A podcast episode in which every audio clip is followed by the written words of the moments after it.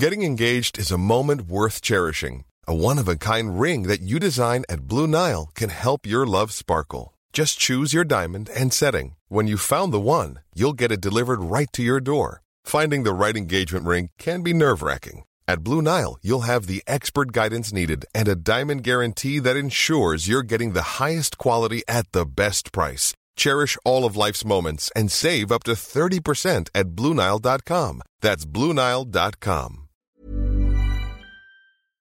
Bonjour à tous et bienvenue dans le Rendez-vous Jeu, l'émission bimensuelle où on vous résume toute l'actu du jeu vidéo et de l'industrie du gaming. C'est parti!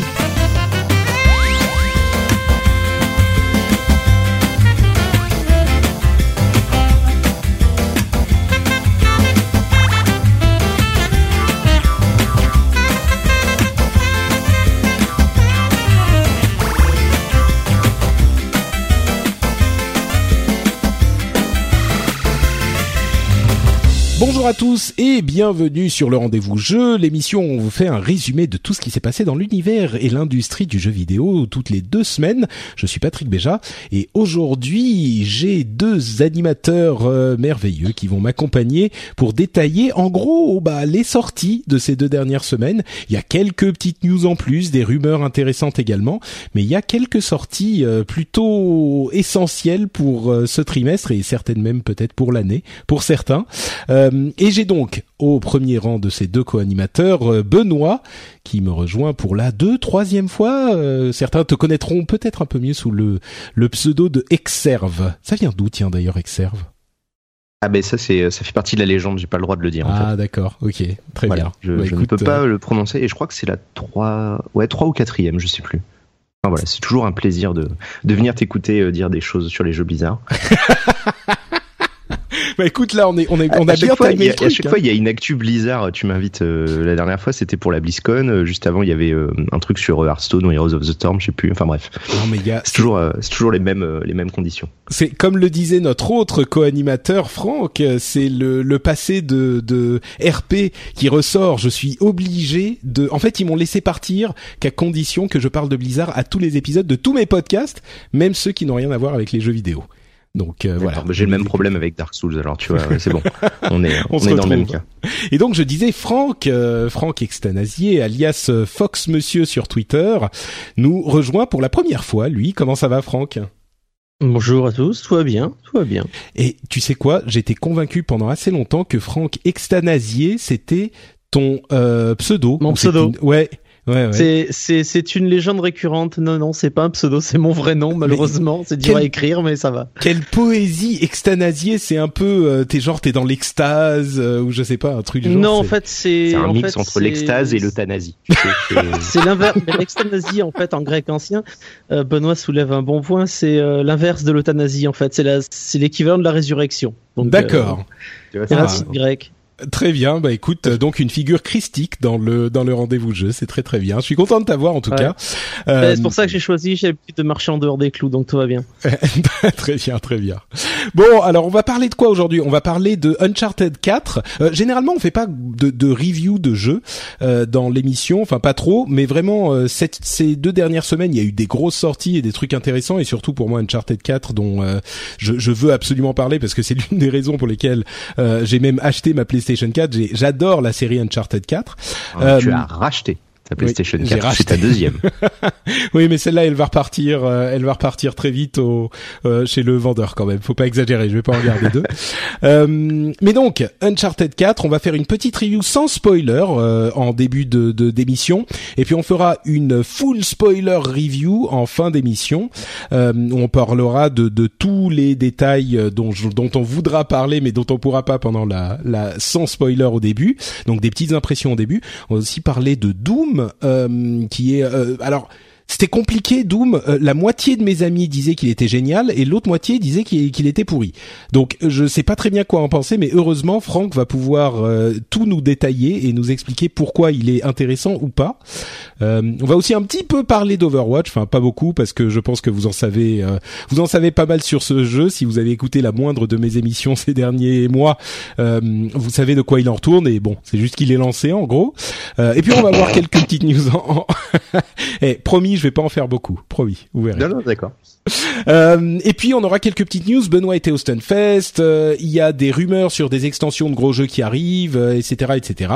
On vous parlera de tout ça en deuxième partie d'émission. On commence donc avec Uncharted 4, euh, auquel Benoît a joué une bonne partie. Moi, je l'ai fini. Franck, toi, par contre, tu es, c'est pas du tout ta cam, les, la série Uncharted. Donc, toi, t'es vraiment pas intéressé par le par le, le jeu. N'est-ce pas bah, Disons me, que pas. disons que Naughty Dog en fait, euh, Naughty Dog fait, d'excellents jeux. Je suis très fan de l'univers de l'exploration, mais ce que je déteste c'est les gunfights. Et comme c'est une grosse partie du gameplay et qu'à mon sens c'est mal réglé, réglé comparé à, à pas mal d'autres TPS du genre, notamment le système de cover ou l'IA, euh, c'est un truc qui me frustre énormément. Donc j'apprécie énormément la partie exploration. Le, le, level design est assez cool et, euh, et toute la partie direction artistique est vraiment merveilleuse. Pour ça ils assurent complètement. Après, euh, c'est, je m'ennuie très vite en fait. Je m'ennuie très vite et euh, malheureusement, je suis pas tenté de, de, de reprendre l'expérience sur le 4. Bah, c'est vrai bah, que tu vois, il y a un truc qui est euh, qui est pas mal, c'est que tu as un mode en fait justement pour les gens comme toi. Euh, alors c'est pas pensé au départ pour euh, pour des gars qui savent jouer, tu vois. Il y a un mode en fait où il y a quasiment pas de gunfight, ils sont ils sont réglés quasiment automatiquement et tu bouffes que l'histoire en fait. J'avais regardé ça pour aller un peu plus vite à un moment donné et ça marche plutôt bien, tu vois. Si jamais un jour tu tombes sur une Play 4, faudra, faudra que j'essaye. Bah non, mais là, je, je, je, vais attendre, je vais attendre l'update de la prochaine Play 4. On verra s'il y a une nouvelle une Play 4 qui sort avec la, la soi-disant 4K, la Neo. Mm. On verra. Et puis après, à ce moment-là, je me prendrai Uncharted, mais j'ai d'autres jeux sur Play 4 euh, qui sont déjà dans mon listing, euh, notamment Bloodborne et d'autres trucs. Donc, euh, je sens que je suis en minorité ici, ouais. et c'est quel, c'est quel mode? C'est le mode facile en fait. Alors, Benoît, je sais plus comment ils l'ont appelé, mais en fait, c'est un mode encore avant le mode facile où, euh, mm. où vraiment ils, ont, cinématique ils quasiment les gunfights et en fait tu fais surtout de l'exploration tu fais quasiment que la partie plateforme et dialogue bah, à vrai dire, c'est c'est pas forcément une mauvaise idée pour euh, pour ce jeu. Euh, Il y a, écouté un, une review en anglais où le, le reviewer, je crois que c'était Jeff Kanata, euh, disait vraiment pour Uncharted, c'est euh, la série où il y a aucun scrupule à jouer en mode facile parce que l'intérêt du jeu, t'as tout à fait raison, Franck, c'est absolument pas le, le gameplay, les gunfights. Alors ça peut être sympa pour ceux qui aiment bien. moi, ça, ça, ça apporte une bonne variation dans le dans le gameplay dans le jeu qui dure quand même une, une quinzaine d'heures. Euh, mais mais par contre, c'est vraiment pas l'intérêt central du jeu. L'intérêt du jeu, euh, pour moi, c'est euh, cet aspect, euh, comme tu disais, exploration. C'est vraiment l'impression de partir à l'aventure, quoi. T'as l'impression d'aller dans des euh, dans des environnements euh, incroyables. C'est le, le, le le fantasme du jeu vidéo qui te transporte. Il y a plusieurs types de plaisirs dans le jeu vidéo, et l'un des plaisirs du jeu vidéo, c'est vraiment l'impression d'être transporté, d'être ailleurs, de faire des trucs qu'on pourrait jamais faire, mais de dans, dans la vie entre guillemets réelle. Évidemment, il y a il y a des parties réalistes, mais cette impression de, de voyage, d'exploration, de partir à l'aventure, comme je le disais, et incroyablement réalisé, euh, y compris dans Uncharted 4. Euh, je crois que un truc sur lequel je pense qu'on se retrouvera à peu près tous, c'est dire que les graphismes, euh, enfin c'est les parmi les plus beaux graphismes que j'ai vus dans un jeu vidéo, quel que soit le jeu vidéo quoi. Et c'est pas que une question de puissance graphique, puisque évidemment là, même si elle se débrouille très bien sur ce jeu, la PlayStation 4, bah c'est pas un monstre comme on peut en avoir certains PC bien boostés, mais entre la puissance, enfin la machine qui est bien exploitée et la direction artistique qui est euh, maîtrisée comme jamais. Enfin pour moi en tout cas au niveau graphisme, au niveau euh, euh bouffée d'air différent, c'est c'est assez c'est presque inégalé quoi. Je sais pas Benoît si ça t'a fait cet effet? Ouais, bah si. Euh, en fait, moi, quand je l'ai, découvert la première fois, c'était pendant que Pouillot euh, à Gamecult, il était en train de faire son test, et on se faisait la remarque que Naughty Dog, c'est des mecs qui sont assez fous. Euh, tu vois, c'est vraiment des, perfectionnistes qui vont euh, faire en sorte que tu des, des éclairages, des détails, des poussières, etc., absolument maîtrisés sans aucun bug ni quoi que ce soit, alors que tu vas être dans un petit couloir d'une prison que tu vas traverser pendant une demi seconde et que tu oublieras aussitôt, aussitôt dépassé. Et, et ils ont vraiment ce souci du détail qui va aller jusqu'à voilà aller pousser au bout la console dans, dans ses retranchements pour des moments où t'en as rien à foutre. T'es en train de courir dans un couloir et si tu t'arrêtais, tu verrais qu'il y a des milliers de détails parce qu'ils veulent que tout soit parfait euh, vraiment à chaque instant. Il y a sur les, les 14-15 heures de jeu, à aucun moment où je crois que j'ai un moment où la console a un tout petit peu tout sauté et le framerate est, est passé à 28 au lieu de 30, mais sinon c'est, enfin je veux dire c'est une horloge jeu quoi. C'est là là-dessus ils sont euh, ils sont très au-dessus de tout le monde et même sur PC quand tu vois la différence de puissance d'une Play 4 par rapport à ce qu'on pourrait avoir sur ordi, pour adapter ça sur PC, il faudrait quand même une machine de guerre. Donc euh, mm. c'est vraiment très très impressionnant. Ouais, et cette et bon, ces, ces environnements tellement différents dont tu parlais, il y a des prisons, il y a évidemment des alors sans spoiler, mais il y a euh, des, des des villes hyper pleines de vie et de d'activité, il y a des des vieux bâtiments évidemment, il y a une jungle, enfin il y a des trucs incroyables et à chaque fois ah t'as envie de t'arrêter. Hein, ça c'est sûr. ouais. Donc comme comme on le disait, il fait on va dire une quinzaine d'heures euh, moi, mon impression après l'avoir fini, c'est que euh, il est trop long. Et je sais qu'il y a des gens qui vont dire mais 15 heures pour un jeu solo, euh, c'est limité. Mais moi, je trouve qu'il est un peu trop long. les cinq premières heures, je les ai trouvées incroyable, mais hyper bien rythmé, euh, super bien foutu. La, la suite était un petit peu étirée, j'ai trouvé. Ils auraient pu en faire un jeu de 12, voire même 10 heures, 12 ou 10 heures, et ça aurait été euh, parfait. Mais là, ils ont quand même tiré sur des trucs, et euh, je comprends qu'ils veulent, ils veulent fournir plus de 10 heures de, de jeu pour un titre à 60 euros, évidemment, mais pour moi, c'était un petit peu trop. Donc, au final, euh, je le placerai, je dirais, au niveau de Uncharted 3. Il y a des moments euh, dont, dont l'histoire, est, enfin, il y a des moments émouvants, il y a des moments qui vont vous vous marquer si vous êtes sensible à ce genre de choses. Euh, les, les parties puzzle sont bons, euh, pas plus incroyables que ça. Euh, et c'est un, disons que si vous aimez Uncharted, vous serez content. Si vous aimez pas, bah évidemment, ça va pas vous plaire. C'est exactement dans la cible Uncharted. C'est euh, à peu près euh, Hmm. Moi, je trouve que le 2 était mieux. Il y avait plus de, de, de, moments mémorables dans le 2. Il y avait le moment du train, le moment dans l'immeuble qui s'effondre, etc. Où t'en ressortais, t'avais le souffle coupé. Là, je trouve qu'il y en a pas autant, euh, et c'est un petit peu dommage. Et donc, comme je le disais, il est un petit peu étiré, surtout sur la fin. Le dernier tiers, je trouve que c'est toujours le même environnement. Et puis, euh, bon, l'histoire m'a pas captivé plus que ça. C'est plus les interactions entre les personnages. Et il y en avait pas forcément assez, on va dire, dans ces dans ces derniers moments. Euh, le jeu d'acteur est incroyable, l'expression des visages mais invraisemblable. Donc au final, peut-être que j'idéalise un peu trop le 2, euh, on me l'a on me l'a fait remarquer, mais euh, je trouve que le 2 est encore un cran au-dessus, celui-là est peut-être entre le 2 et le 3, euh, avec le premier qui à mon sens était pas était pas invraisemblable.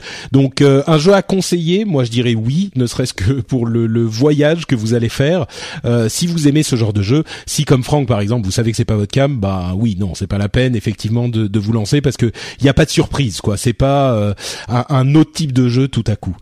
Donc euh, voilà en gros pour mes impressions rapides. Benoît, tu veux ajouter quelque chose? Bah euh, tu vois finalement je te rejoins parce que c'est c'est beaucoup trop long quoi. Et c'est euh, ils étirent des moments sur des heures pour rien. Ça sert à rien quoi. C'est ils essayent en fait de absolument ils veulent absolument remettre en place des personnages qu'on connaît déjà. Ils veulent absolument nous représenter des persos qu'on connaît depuis le début de la série. Donc il y a forcément ce côté où ils doivent forcément remettre à niveau si tu veux les joueurs qui découvriraient la série avec le quatrième épisode mais euh, mais c'est quand même beaucoup trop long. C'est surtout qu'en plus il y a un gros souci de rythme comme tu dis sur la fin euh, où en fait t'as euh, le jeu commence à monter vraiment en intensité où tu te dis c'est bon on approche de la fin puis t'as un gros ventre mou qui redure 3 4 heures avant d'arriver sur un finish absolument pas mémorable euh, dans la lignée des jeux Naughty Dog complètement stupide en termes de difficulté puisque comme ça je pense que spoil pas trop hein, spoil pas trop hein. non mais c'est c'est pas c'est pas du spoil c'est tous leurs Uncharted sont basés de la même manière en fait les la, la courbe de difficulté c'est un escalier. C'est-à-dire que tu vas croiser un ennemi avec un pistolet, ensuite deux ennemis avec un pistolet, ensuite trois ennemis avec un pistolet,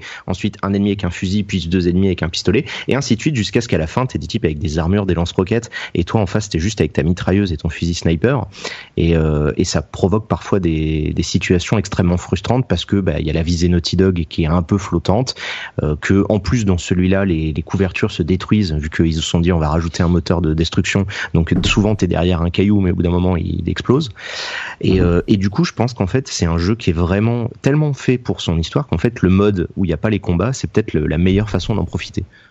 Ouais, je suis pas totalement, je suis pas totalement, euh, ouais, comme on le disait au début, je pense que c'est c'est c'est peut-être une euh, une bonne manière de l'approcher. Si vous êtes euh, friand de gameplay et que vous êtes un petit peu, euh, si vous avez tendance à être déçu par les gameplay, ils sont pas mauvais, je dirais. Moi, franchement, j'ai pas trouvé ça mauvais.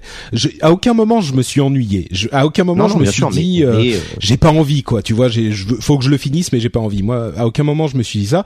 Mais par contre, c'est sûr que c'est pas un jeu auquel tu tu dans lequel tu te lances pour le gameplay. C'est un jeu pour dans lequel tu te lances pour pour l'histoire, le voyage.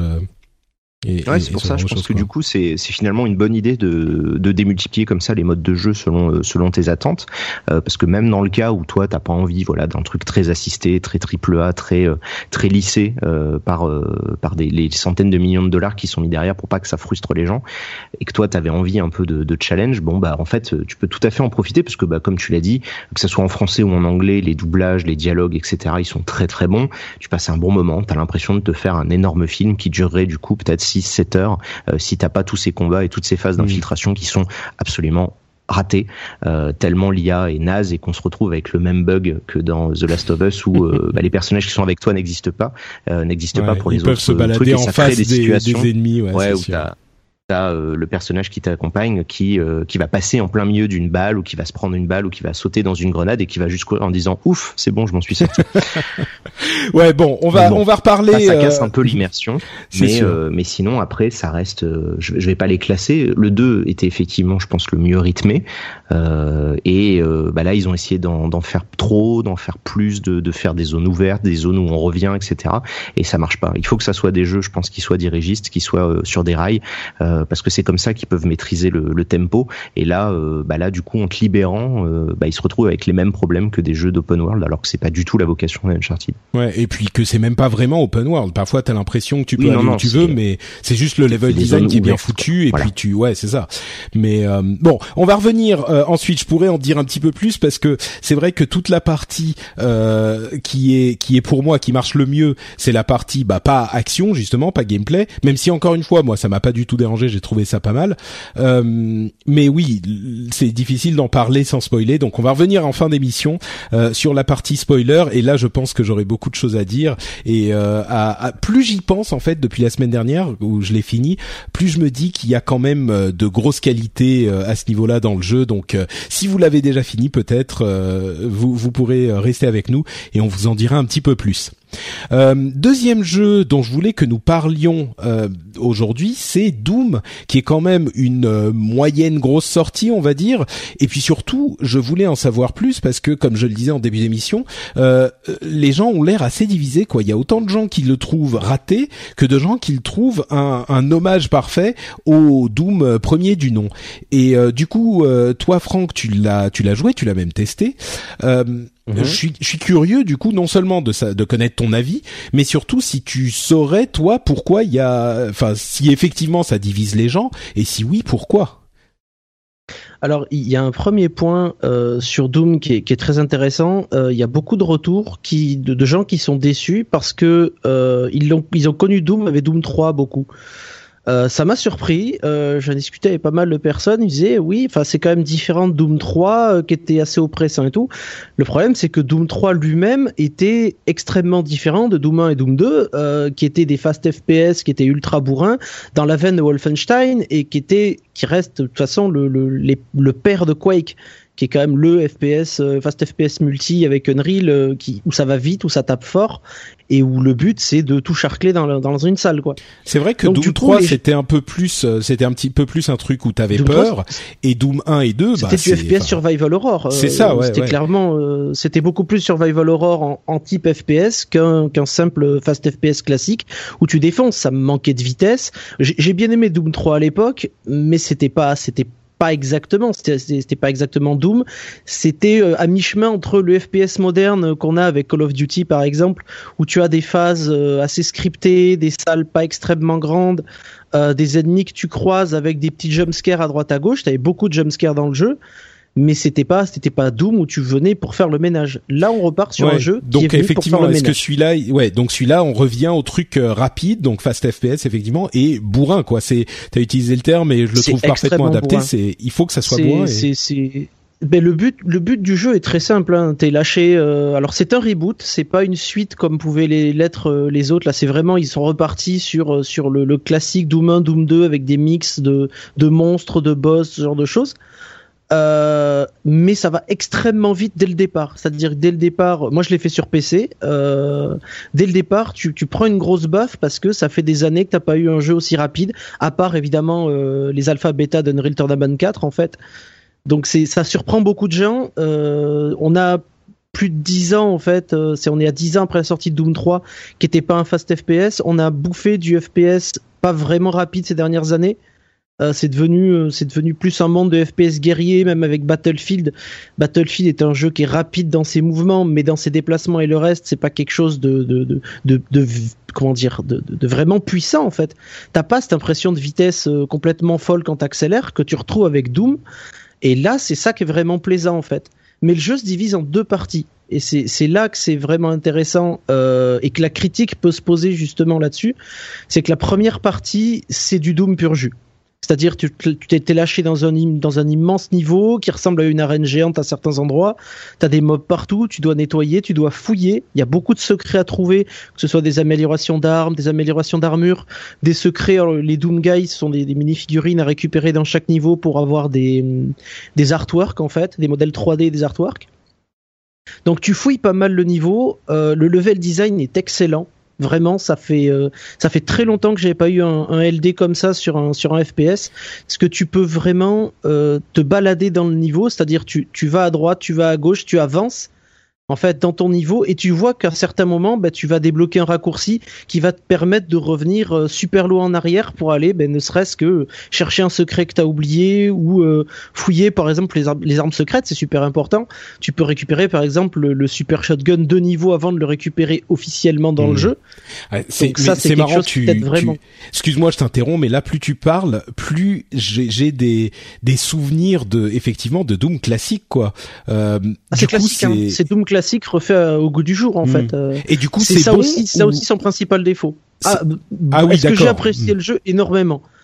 Mais le, alors, le truc, c'est que euh, le faire en normal, si vous avez déjà joué au FPS, les fast FPS, si vous avez déjà joué longtemps en Unreal, ou même si vous êtes un fan de FPS, le mettez pas en normal, vous allez vous ennuyer de suite. C'est le jeu est sympa, il est nerveux, mais en normal, au bout d'un moment, t'as tellement d'armes, t'as tellement de skills que tu as récupéré sur ton perso, genre le double saut amélioré, ce genre de choses, que bah, tu t'ennuies en fait. Parce que la deuxième partie du jeu, euh, la progression s'arrête énormément en fait. Parce que dans la seconde moitié du jeu, ça perd en puissance pour beaucoup de gens. Le souci en fait est situé dans le fait que cette partie-là du jeu doit être une épreuve dire que tout ce que tu as appris pendant la première partie du jeu, c'est-à-dire débloquer les armes, utiliser euh, ne serait-ce que le double jump, euh, savoir bien utiliser les, les glory kills, la tronçonneuse, le BFG, ce genre de choses, dès que tu as récupéré tout ça, tu es lâché dans la deuxième partie du jeu.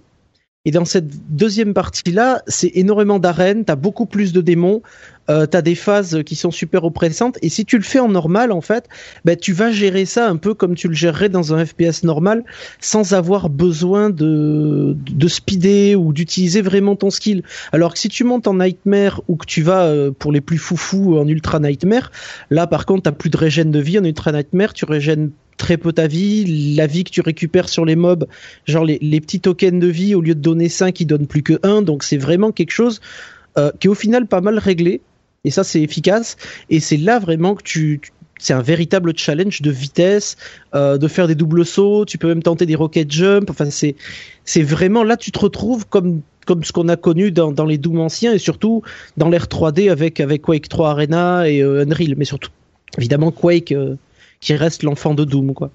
Mais du bah, coup, c'est surtout euh, Quake parce que du coup le, c'était, enfin là je, digresse, mais c'était l'arrivée du free look dans Quake qui changeait tout parce que on en parlait là ce week-end au, Stunfest. Doom, comme il n'y avait pas la visée, finalement, euh, ça, tu vois la, discussion c'était, Doom était pas vraiment un shooter en fait, qui savait pas c'était un vrai shooter, euh, c'était que du strafe en fait, tandis que là, ouais, c'est ça, c'était vraiment du déplacement. Strafe, quoi.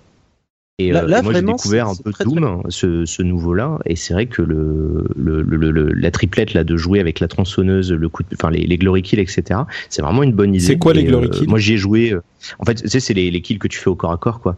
Et mm. en fait, selon ce que tu as besoin, si à un moment donné tu as besoin de vie ou de munitions, tu vas faire plus l'un ou plus l'autre, parce que tu as une tronçonneuse qui va te permettre de récupérer des munitions. Et il faut que tu alternes en fait en permanence entre tes armes classiques, tes glory kills et ta tronçonneuse, comme le disait euh, Franck. Et, euh, et, je trouve que c'est vraiment une super idée parce que ça crée un, c'est ce que disait Franck, quoi. Ça, crée un rythme extrêmement rapide, c'est super nerveux. Et moi qui suis une brêle en FPS, j'y arrive à peine en normal. Donc je peux dire aux gens, vous pouvez quand même jouer en normal, vous allez en galérer. Mais euh, par contre, j'ai joué 3 heures et j'ai trouvé ça très cool. D'accord. Bah, les, les, on va dire que les, les 3 4 il y, a 13 niveaux et au final le, jeu prend euh, moi j'ai pris mon temps parce que j'ai fouillé donc j'ai mis quand même euh, j'ai passé 20 heures dessus avec avec le multi où j'ai très peu joué au final parce que je suis revenu faire les anciens niveaux. Mais il a quand même des défauts et il faut qu'on en parle, c'est qu'il y a il y a très peu de boss. Donc il y a y a trois gros boss dans le jeu qui sont situés vers la fin du jeu. Euh, ce sont des boss à pattern euh, mais le problème, c'est que pour un jeu comme ça, qui est un no-brainer, euh, comme disait Benoît, ça va très vite et c'est ultra violent et t'en as pour ton argent parce que tu viens pour pour une véritable boucherie.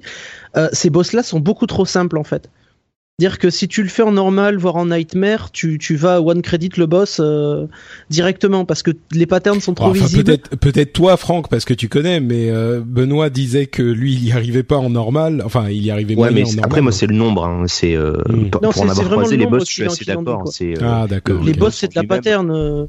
L'expertise de Benoît sur, sur, sur Dark Souls, euh, il a vu des patterns bien plus durs que ce qu'il y a dans les boss, malheureusement. Bah oui, Quand t'as joué à Dark Souls un peu, tu sais ce que ça donne, quoi. Les boss à l'occidental, moi je sors juste de Witcher 3, c'est, euh, c'est toujours un truc sur lesquels ils sont à des années-lumière de retard par rapport aux japonais. Ils ont pas le, ils savent pas, en fait, donner, euh, donner de l'échelle et garder leur gameplay de base pour simplement le, le changer, en fait, d'échelle. Ils essayent à chaque fois d'intégrer, bah, comme le frère Zelda, des nouvelles mécaniques, des choses comme ça, et bon, bah, ça marche pas toujours. Et c'est vrai que j'en ai croisé qu'un, moi, je n'ai pas fait trois boss euh, dans Doom, mais euh, mais bon, j'étais, euh, je suis passé dedans comme dans du beurre. J'en ai j'en ai même pas le souvenir en fait. Hmm. Je, je, je, me souviens plus de certaines arènes où d'un coup ils t'introduisent un nouveau type de boss qui te jette des roquettes et toi t'es là oh là là qu'est-ce qu'il faut que je fasse? Et, euh, et de devoir tout gérer les déplacements les munitions etc t'es vraiment la verticalité est géniale donc je ouais, ouais c'est tu retrouves un level design euh, comme on avait presque dans les années 90 où effectivement il faut fouiller, il faut monter, il y a des étages, il y a des trucs sur lesquels il faut prendre appui pour aller encore plus haut et euh, ça fait plaisir quoi. C'est une vraie bouffée d'air frais pour le solo. Euh. Mm. Après, rapidement, pour, pour finir, parce que je, je sens que tu as envie de parler d'Overwatch, Patrick. Non, non, mais pas du tout, pas du tout, vas-y. Il y, a deux, y a deux points. Y a deux tu rigoles, Doom, Doom c'est mon enfance, hein, donc je t'écoute avec ah bah, C'est notre enfance, hein, donc c'est la naissance d'un genre, et je suis content de le voir revenir. À mon sens, là, j'ai presque fini d'écrire mon test euh, qui va sortir normalement demain. Euh, c'est vraiment l'expression du FPS qui revient, peut-être pas à son, à son plus haut niveau, mais vraiment qui rappelle aux gens que un FPS c'est pas seulement des couloirs avec des des IA euh, ultra assistés et une aide à la visée constante quoi. Ah, il y, a toujours eu du, du fast FPS, c'est juste que enfin je veux dire Quake Quake Live ça a cartonné pendant des années, je suis sûr ah, qu'il y a encore des gens dessus. Ouais, il y a, quand même Unreal qui est gratos, il y a eu tout ce qui était Painkiller, enfin il y a eu il y a eu des trucs mais c'est vrai que sur le devant de la scène, c'est devenu euh, c'est devenu du Call of quoi. ouais, c'est devenu, voilà, c'est ça. C'est devenu très confidentiel quand même euh, et puis tu parles des painkillers, il y en a toujours eu, mais enfin, qui allait acheter, je sais plus lequel c'était le dernier Retribution. Il y a eu Bulletstorm.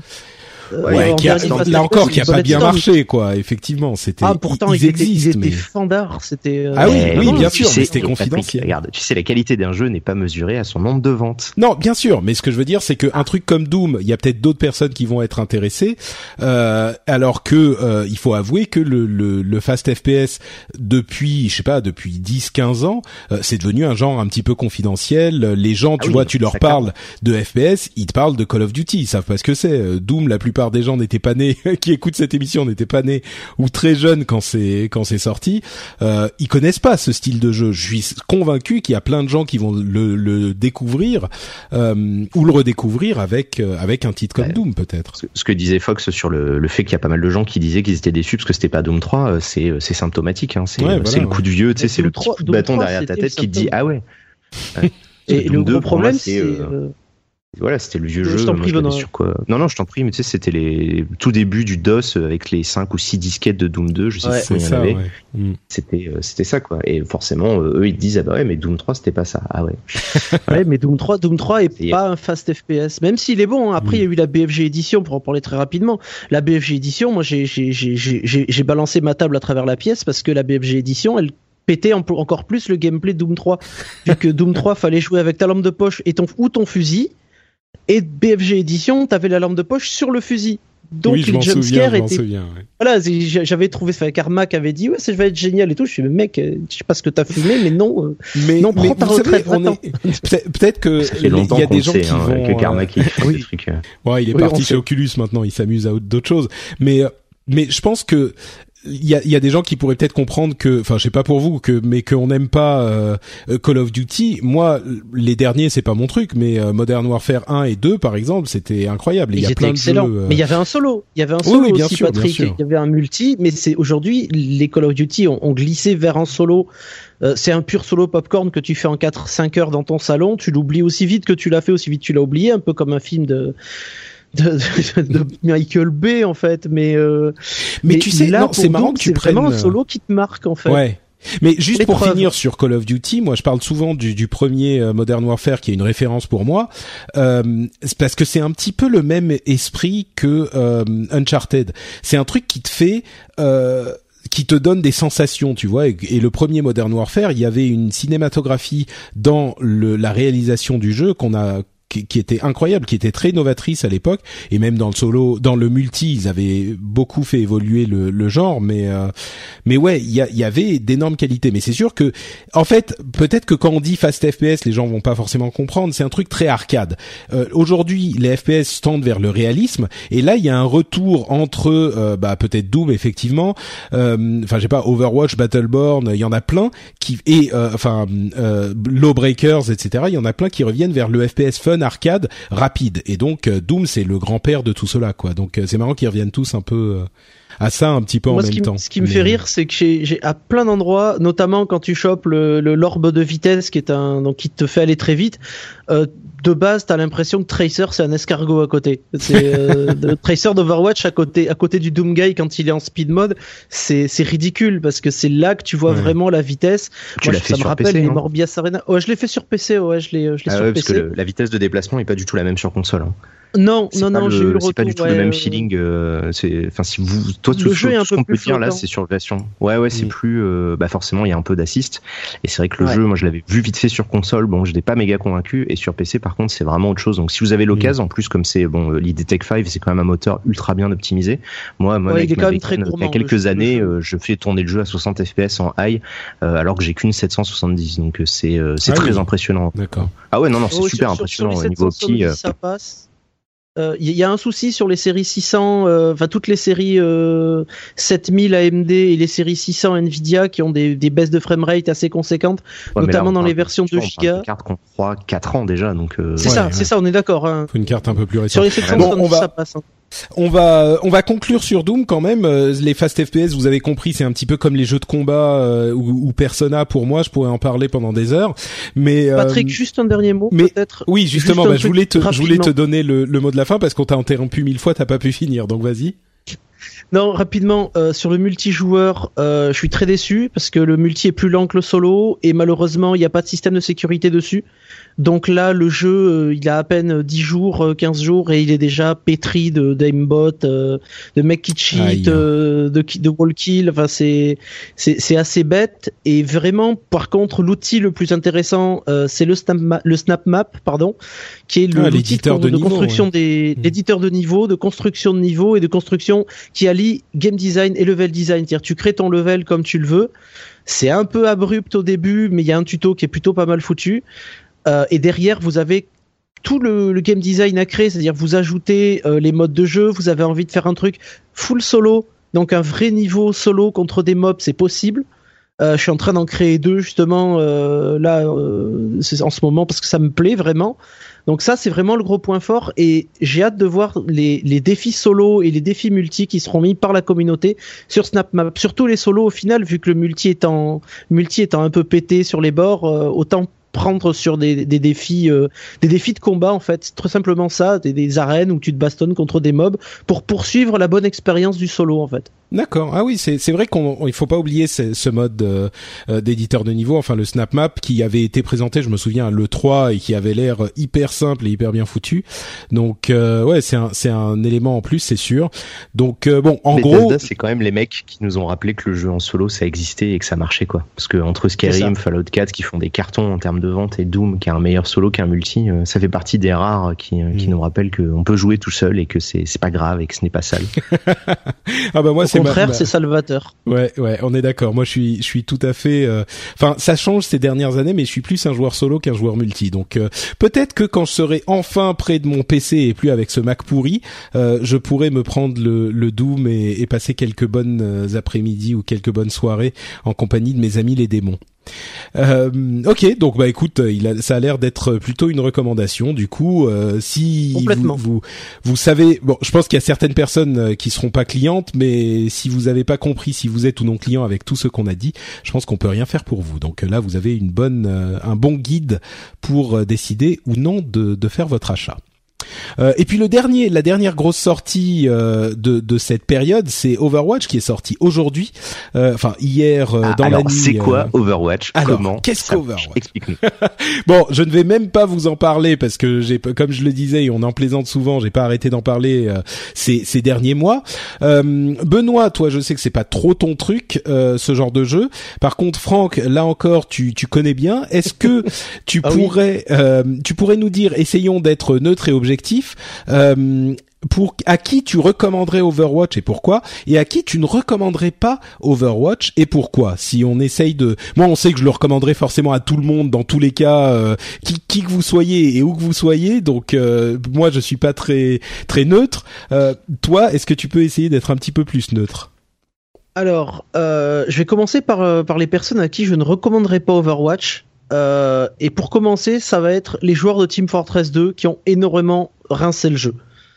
Les, joueurs de Team Fortress 2 qui jouent depuis des années, qui, ont, connu leurs potes ou qui ont fait, beaucoup de parties, euh, j'ai peur qu'Overwatch ne leur convienne pas pour la simple et bonne raison que ça se ressemble beaucoup. Il y a du Demoman, il y a, y a, une équivalence du Spy, il y a beaucoup de choses qui sont, euh, vraiment prégnantes de, et qui viennent de, directement de TF2. Hein. On va pas se, va pas se cacher que les influences sont présentes. Euh, j'ai peur qu'ils s'ennuient et qu'ils préfèrent, euh, préfèrent simplement rester sur Team Fortress 2, qui est free to play, euh, qui, est, totalement gratuit sur Steam et auquel ils ont passé, auquel ils ont, ils ont dédié plusieurs dizaines ou centaines d'heures. Donc, j'ai peur qu'ils se sentent, qu'ils se sentent pas chez eux et qu'ils sentent pas, qu'ils sentent pas de nouveautés en fait dans le gameplay même s'il y a des, de très bons trucs hein, dans Overwatch, j'ai peur que ces gens-là ne soient pas, ces joueurs-là soient pas à l'aise, euh, ou du moins ils s'ennuient assez vite. Euh, et je recommanderais pas euh, aux gens qui, qui, qui n'aiment pas les FPS coopératifs. Et ça, c'est un très gros point, c'est-à-dire si vous aimez ou compétitif? Les deux en fait. Hmm. C'est-à-dire que si tu n'aimes pas le, le, si tu veux un joueur de Call of Duty ou de Battlefield qui aime aller faire du pick-up et faire du frag et juste euh, finir euh, player of the game parce que le mec il a fait 36 euh, millions de kills. il va faire du kill. Le problème c'est qu'il va, passer complètement à côté de l'essence d'Overwatch, qui est justement le counter picking de personnages, le team building. Ça c'est très très important la construction d'équipe mine de rien, parce que quand tu vois en pick-up beaucoup, mais des mecs qui prennent quasiment que des persos d'attaque et tu n'as pas de healer, tu n'as pas de support, tu n'as parfois pas de tank et personne veut prendre healer et personne veut prendre tank alors qu'ils sont relativement essentiels, pour pas dire totalement essentiels dans, beaucoup de parties, notamment les, missions de convoi par exemple. Euh, ces gens-là vont pas se sentir à l'aise et, euh, et, ils gagneront pas souvent parce qu'ils vont faire, ils vont se dire ah mais j'ai fait 35 kills sur la partie. Oui, t'as fait 35 kills sur la partie, mais tu n'as fait que du kill. Et ton équipe, en attendant, elle s'est faite farmer, ou elle a pas pu avancer, ou elle a pas pu défendre le payload. Et ça sert à rien d'aller spawn killer des mecs pour te faire une grosse kick-out et avoir le player de game à la fin. Parce qu'au final, tu auras quand même perdu. Donc, c'est des gens qui, qui, veulent vraiment faire du frag, je leur conseille pas ce jeu-là. C'est un jeu qui demande un peu de mesure, qui demande de, parfois prendre des, classes qu'on n'a pas envie de prendre. Genre, euh, t'as pas envie d'être tank parce que tu joues tout le temps assaut, ou t'as pas envie de prendre un healer alors que ton équipe a besoin d'un healer. Il faut parfois faire ce choix-là. Euh, et c'est un jeu d'équipe aussi. Donc les gens qui n'ont pas euh, un ou deux copains avec qui jouer et qui n'ont pas forcément envie d'aller sur des forums ou d'aller sur Reddit pour chercher des gens avec qui jouer, eux vont se sentir vraiment très seuls en pick-up parce que le pick-up, bah, ça reste du pick-up. C'est-à-dire que tu vas avoir n'importe qui, qui, est seul, qui va aller jouer dessus et qui va un peu jouer pour sa tronche. Et, malheureusement, pour l'instant, c'est pas un truc que je recommanderais. Donc voilà, on a d'un côté les joueurs de TF2 qui ont rossé le jeu et qui connaissent très bien les mécaniques, qui vont s'amuser peut-être 15 jours, 3 semaines et qui vont s'ennuyer ou après parce qu'ils vont ils vont rien avoir de nouveau. Et d'un autre côté, les joueurs de FPS plus classiques qui, qui viennent pour le frag et qui veulent justement faire du frag tout simplement et prendre du plaisir à, se dépasser et à être le meilleur euh, killer du jeu. Eux par contre vont passer à côté de, des éléments coopératifs et du, vrai plaisir de la compétition en équipe et du team building qui sont vraiment intéressants. Ok, donc ça c'est pour ceux à qui tu le recommandes pas forcément. Euh, les gens à qui tu recommandes? Bah, les autres. Euh, les gens, les gens les autres. recommande les joueurs de Dota, les joueurs de Dota qui adorent le, le, team building et qui ont envie de jouer en équipe et qui ont envie de se, se changer un petit peu. Euh, les joueurs de FPS multi qui ont été déçus de Battlefront, de Titanfall euh, et qui ont envie d'avoir un jeu justement pour jouer le soir avec leurs potes euh, sur un TeamSpeak ou un Mumble ou sur Skype, tu vois, tu regroupes ta bande de potes, tu fais un appel groupé, tu mets tout le monde dans l'équipe et tu pars nettoyer, tu gueules des ordres jusqu'à 2 heures du matin ou, tu te fais farmer parce que euh, on a fait de la merde. Voilà, ça, c'est le but. Vraiment, les gens qui ont, des copains, qui ont envie de s'amuser entre potes, parce que c'est un jeu qui est vraiment très friendly au final dans son gameplay, dans son approche. Et ça, c'est vraiment excellent. Donc ces gens-là, ils peuvent de suite, ils ont envie de faire un FPS entre copains. Euh, ils sont pas obligés de prendre la Origin Edition. Hein. L'édition de base, elle est à 39 euros. C'est pas extrêmement cher. Le jeu est très bien, est très bien fourni au départ. Je pense qu'il y aura quand même pas mal de suivi aussi derrière, avec des nouvelles maps et peut-être des nouveaux modes de jeu qui seront obligatoirement gratuits puisque ça a été annoncé par Blizzard et qu'ils ne reviennent pas sur la promesse en général. euh, et, et, ça, c'est vraiment intéressant. Oui, voilà. Euh, J'attendais que tu prouves, Benoît. Ah oui, parce que bon. C'était c'était un temps tellement énorme que. ah, ouais, bon. ah non, mais non, mais je veux dire. Non, mais là, c'était un tonne. Ouais, non, mais là, enfin bon, c'est pas le sujet, mais là vraiment, euh, ça a été une telle grosse question au au début du truc que euh, clairement les éléments qui ne qui ne n'affecte qui affecte le gameplay, enfin nouveaux personnages, nouveaux modes, euh, tout est tout indique qu'ils seront effectivement inclus gratuitement. Ils commencent déjà à en parler, etc. Quoi. Ouais. Ils euh, sont partis sur ce modèle économique, ils auraient pu être un free-to-play, ils ont préféré partir plein pot sur un prix basé, un prix, prix fixe, et ensuite, bah après c'est à eux de gérer leur, leur business. Ils ont, ils ont réussi à redresser la barre avec Diablo, je leur fais confiance sur Overwatch, on verra. Hein. Bah, J'ai l'impression aussi que euh, le, le, la sauce est en train de prendre, on verra euh, ce que, enfin commercialement, je veux dire, on verra ce que ça donne. C'est parti quoi. Attends, le jeu il est sorti il y a 9 heures, t'es déjà en train de dire la sauce est en train de prendre, c'est des conneries. Bah, si on tu me laisses, aucune idée. Si tu me laisses finir, si tu me laisse finir, je t'explique pourquoi parce que c'est quoi C'est le nom de. Bah vas-y, je t'en prie. Merci. Raconte-nous la mayonnaise. Euh, non, mais en fait, ce qui s'est passé, c'est que il y a, je sens autour de moi un, un intérêt qui est quand même euh, euh que que je sentais pas avant le, le enfin pas à ce point-là euh, avant le début de l'open beta. Il y a à l'open beta 9,7 euh, millions de personnes qui ont lancé, qui ont joué, euh, et 9,7 millions, c'est c'est la plus grosse open beta de l'histoire en fait. Enfin en tout cas de cette génération. Et toutes les autres open beta ont eu alors que je vous je vous donne les chiffres si vous voulez mais euh, les open beta de cette génération les précédentes Destiny ils avaient 4,7 millions The Division 6,4 millions Battlefront 9,5 millions.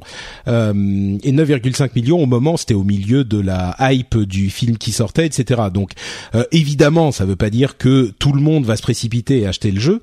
Euh, mais par contre je pense pense que c'est quand même une, une certaine indication de l'intérêt que semble porter le public euh, à ce jeu au final. Moi, j'ai de manière anecdotique beaucoup de gens autour de moi qui étaient a priori pas convaincus par euh, par le truc euh, parce que justement c'est pas leur style de jeu, ils sont pas intéressés par les jeux compétitifs et, et, au final bah ça leur a bien plu, y compris des, des vieux joueurs de Team Fortress. Donc on verra, mais évidemment ça peut ne rien donner commercialement, mais vraiment là j'ai l'impression que que que le le enfin les choses semblent indiquer qu'ils ont ils vont en vendre quelques uns, tu vois. Bah de toute façon c'est un jeu Blizzard. S'ils arrivent pas à le vendre, euh, tu vois, ça fera comme un Heroes of the Storm et ça fera un énorme soufflé, et ça fera poop shit au bout de quelques mois, euh, puisque Heroes of the Storm n'existe euh, déjà quasiment plus quoi.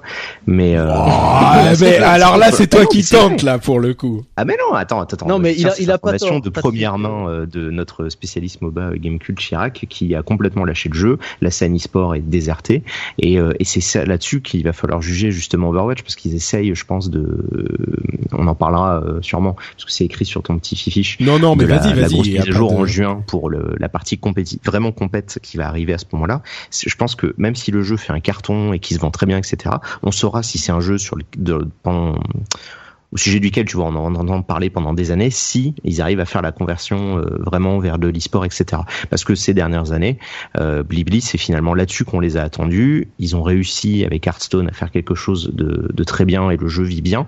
Mais on l'a vu avec Starcraft 2 ben, ils se sont fait bouffer euh, par le les Dota même si ça marche, hein, Starcraft 2, faut pas non plus euh, l'enterrer, ça marche très bien, mais c'était pas à la hauteur de ce de ce qu'ils espéraient. Donc à mon avis, Overwatch, tu vois, ça va vraiment être le, virage. Il va falloir voir si au mois de juin il arrive à convertir tous ses joueurs vers un truc compétitif avec une scène Twitch, etc.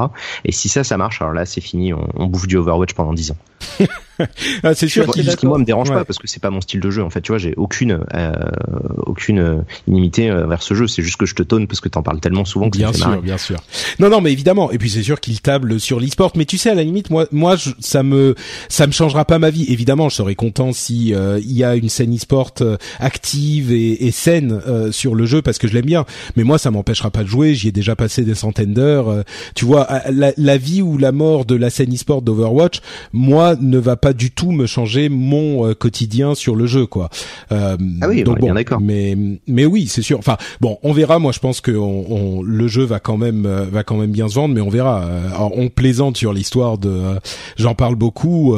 à la limite, là, c'est comme l'e-sport que le jeu se vende bien ou pas ça me change pas grand chose. Moi, je suis content du, du jeu tel qu'il est et, et, et j'en suis satisfait et j'y joue et j'y prends du plaisir. Donc après, c'est juste sur sur les questions des, des news, est-ce que ça marche ou pas. Mais euh... Bah, l'e-sport aura un impact en fait. Euh, l'e-sport aura un impact sur le, les joueurs normaux dans le sens où c'est l'e-sport qui va euh, au final euh, définir les prochaines updates et les prochains réglages de gameplay au même, titre que Dota par exemple. C'est euh, la, la, véritable compétition et le jeu en classé qui va définir les, les modifications et les équilibrages du jeu. Et c'est ça qui va être intéressant de voir. C'est si la scène e-sport prend très vite, les équilibrages vont être beaucoup plus nombreux. Si la scène e-sport existe mais n'a pas euh, n'a pas vraiment vertu à être euh, un, un, des cinq succès de Twitch on va dire. Euh, les updates seront beaucoup plus on va dire beaucoup plus lentes et moins moins importantes que prévu en fait. Ouais, mais ça, enfin, je sais pas. Tout le monde a l'impression d'être un pro gamer et dit ah ouais, mais attends, s'ils nerfent ceci ou s'ils font cela, ça va changer le jeu à part, enfin, il y a évidemment des problèmes d'équilibrage de jeu en général, et cela, ils ils doivent être euh, euh, pris en compte. Mais pour le jeu en général, ils arriveraient de toute façon, e-sport ou pas e-sport. Et puis il y a, y a, des petits équilibrages qui ont lieu parce que euh, les vrais pros, les gens qui jouent super bien, réussissent à, à, à, exploiter les petites failles d'équilibrage pour en faire quelque chose en, en, tournoi.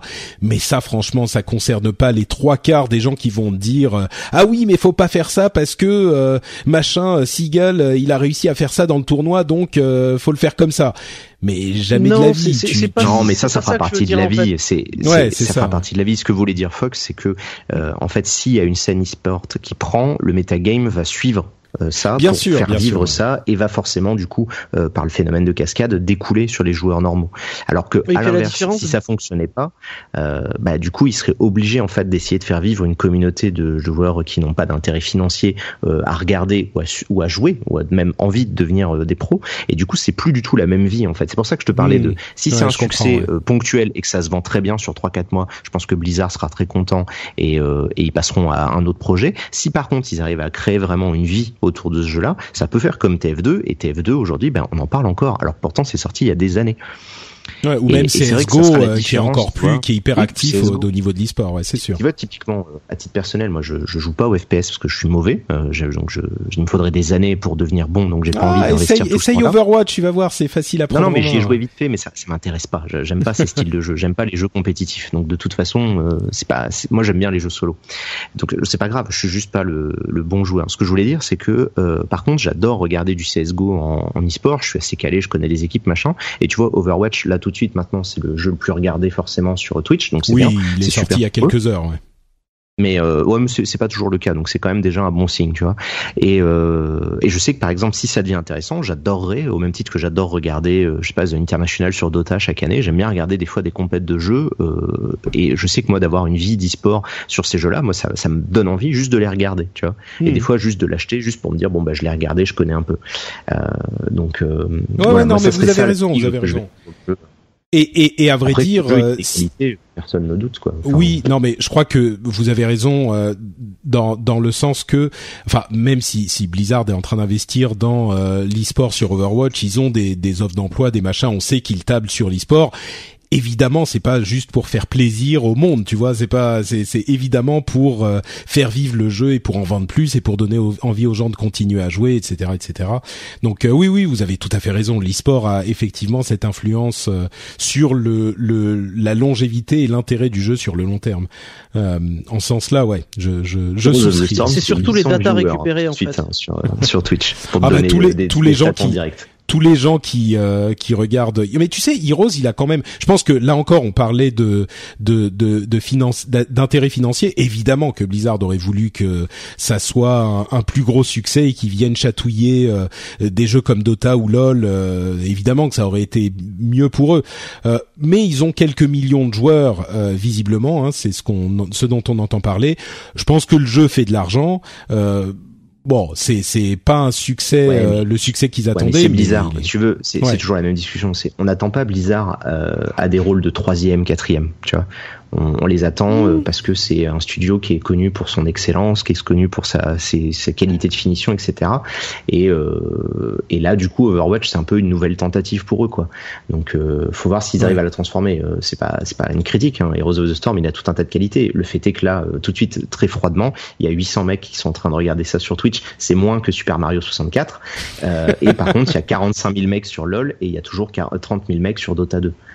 Oui, Euh, non mais et par oui, contre, là, les deux jeux qui marchent, tu vois, sur Twitch, c'est Overwatch et Hearthstone. Il y a euh, en cumulé 170 000 personnes là sur les deux. Oui, oui, non, mais bien sûr. Bon, à la limite, c'est c'est c'est une autre discussion. euh, Heroes of the Storm, on pourrait en parler aussi. euh, tu tu. Mais bon, bref, on va on va parler d'autre chose. Allez, Euh, enchaînons. Reste Ouais. Patrick, tout va bien. Non, non, mais non, mais tu sais moi, Heroes of the Storm, c'est le seul MOBA auquel j'ai joué. Moi, je, je l'aime bien. Tu vois, c'est le Mais il le est, tr- MOBA il est très me- cool quand tu joues Oui, mais c'est en pareil. casual, on en fait. discute pas du casual, personnel en fait. euh, tu vois. Ouais, on ouais. discute pas de est-ce que j'aime le jeu, est-ce qu'il est bon ou pas. C'est, on parle de jeux qui doivent avoir une vie au-delà de, de ces gens-là en fait. On- Ouais. Nous pour nous, même si on va acheter des personnages et des choses comme ça, la vraie vie du jeu sur le très long terme, tu vois, si Hearthstone aujourd'hui ils arrivent à sortir encore des nouvelles extensions, etc. C'est parce qu'ils ont réussi à un moment donné à créer Mm. cette communauté, à créer cette tension de, de compétition. Et aujourd'hui ils peuvent se permettre de ressortir des choses, de remettre à plat le méta, etc. évidemment. Euh, et d'avoir cette durée de vie. S'ils arrivent à faire ça avec Overwatch, c'est super pour eux, quoi, vraiment. C'est tout ce que je leur souhaite, hein, vraiment. On t'a interrompu, Franck, pardon. Non, non, mais excusez, sur Heroes of the Storm, c'est un jeu qui est très casu, c'est-à-dire c'est vraiment, tu, y vas, tu te prends pas la tête, ça, ça pas le, si tu veux, c'est un MOBA extrêmement light. À côté de ça, les gens qui jouent un peu à Heroes, ils y sont allés pour découvrir le MOBA, mais à côté, t'as League of Legends, qui est, euh, qui, qui, est le, million seller euh, perpétuel, et t'as Dota. Moi, j'ai joué aux deux, je préfère aujourd'hui Dota et je continue à suivre Dota et International et, et même si je ne joue plus pour des questions de, de, de, de, de, conte- de- de contenance de mon anxiété de mon énervement en jeu avec des Russes, mais euh, t'apprends le russe avec Dota souvent. Mais, euh, mais Oui, j'ai connu ça un peu avec jeu- Heroes, même. Ouais. C'est ça, mais c'est un jeu qui est, sympathique si tu veux, mais comme le disait Bono, on attend Blizzard, euh, on attend plus souvent de Blizzard, et je pense que là ils ont ils ont atteint un équilibre où bah, ils ont leur petite communauté, le jeu est pas le, ils cherchaient pas à se placer peut-être en même temps en, en face de League of Legends et Dota parce que c'était simplement impossible, trop d'implantation, trop de trop d'argent déjà investi de, de l'autre côté pour pouvoir justement rattraper ce ce retard. Donc ils ont fait un jeu qui est euh, qui est, qui est plus léger, qui est plus simple, ça reste efficace. Moi, j'arrive arrive pas parce que c'est, ça me frustre en fait. Il manque, il manque de la stratégie, il manque pas mal de choses un peu plus avancées. Mais pour quelqu'un qui a envie de jouer à un MOBA et de pas se prendre la tête et d'y jouer une heure par-ci, une heure par-là, je veux dire, c'est, c'est juste parfait. Il n'y a pas besoin d'autre chose. Bah, on verra où se place euh, Overwatch dans l'échelle du, euh, du, du FPS compétitif. En tout cas, maintenant, il est disponible. Euh, vous n'avez plus besoin de, de, que je vous en parle à chaque épisode. Vous pouvez vous pouvez vous-même aller décider si c'est pour vous ou pas. en tout cas, on a essayé de vous donner une petite des, des, des, indications sur ceux qui l'aimeront ou pas et sur les, les éventuels enjeux de pour l'avenir du jeu et du FPS euh, de compétition également. Donc euh, voilà, c'était l'occasion de, de parler de tout ça. Euh, on va passer à la deuxième partie de l'émission, sans bien sûr oublier de remercier les gens qui nous ont laissé des commentaires sur iTunes. Euh, en l'occurrence, il s'agit de Benjop, de Ducras et de Yabuki Joel. Yabuki Joel, euh, tous sur iTunes qui nous ont dit euh, condenser C'est Yabuki Joe, c'est un gars des forums de Gamecult. Hein. Ah ouais? Ah oui, mais c'est Yabuki Joe avec un, exclamation, un point d'exclamation, effectivement. Et eh écoute, euh, même les gens qui lisent les forums de Gamecult disent incontournable. Donc euh, voilà, merci à vous Kidjo d'avoir laissé ce commentaire. Euh, vous savez que ça nous aide à arriver en face des yeux d'autres auditeurs potentiels parce que ça nous fait remonter dans les classements d'iTunes, etc. Machin. Donc si vous avez deux minutes à perdre, eh ben vous pouvez aller sur iTunes ou sur un autre site de de, de, de catalogue de podcasts et puis nous laisser une petite note et un commentaire. On vous remercie par avance de votre soutien. Et donc, euh, la suite des news, il y avait le Stunfest. Euh, on en avait parlé l'année dernière, je sais plus avec qui d'ailleurs. C'était pas avec toi bah, par hasard Et ben voilà. et ben voilà. Ah, tu vois, c'était il y, a un an jour pour jour. Un an jour pour jour. Euh, le, le Stunfest, qui est donc ce comment dire festival de jeux vidéo et tournoi centré sur le versus fighting, qui est un terme controversé, je le sais. et controversé par une personne qui est légèrement le monde s'en fout. Ouais, c'est ça. C'est le seul mec au monde euh, encore à lancer le débat, donc tu peux dire du versus fighting. D'accord, très bien, merci. Coucou, et donc, et donc, euh, méchant, c'est méchant. Le, versus fighting euh, à l'honneur au Stunfest. euh, C'était comment le Stunfest cette année? On en parle. Bon, on va pas en parler forcément à chaque fois, mais là pour le coup, tu es allé en dernière minute et euh, t'as eu le le t'es dans l'émission, donc nous en dire quelques mots. C'était comment? C'était bien? C'était sympa? Bah, c'est toujours aussi bien. Ça reste de très très loin euh, le, le festoche de jeux vidéo le mieux organisé, le plus euh, friendly que tu pourras trouver euh, probablement en Europe.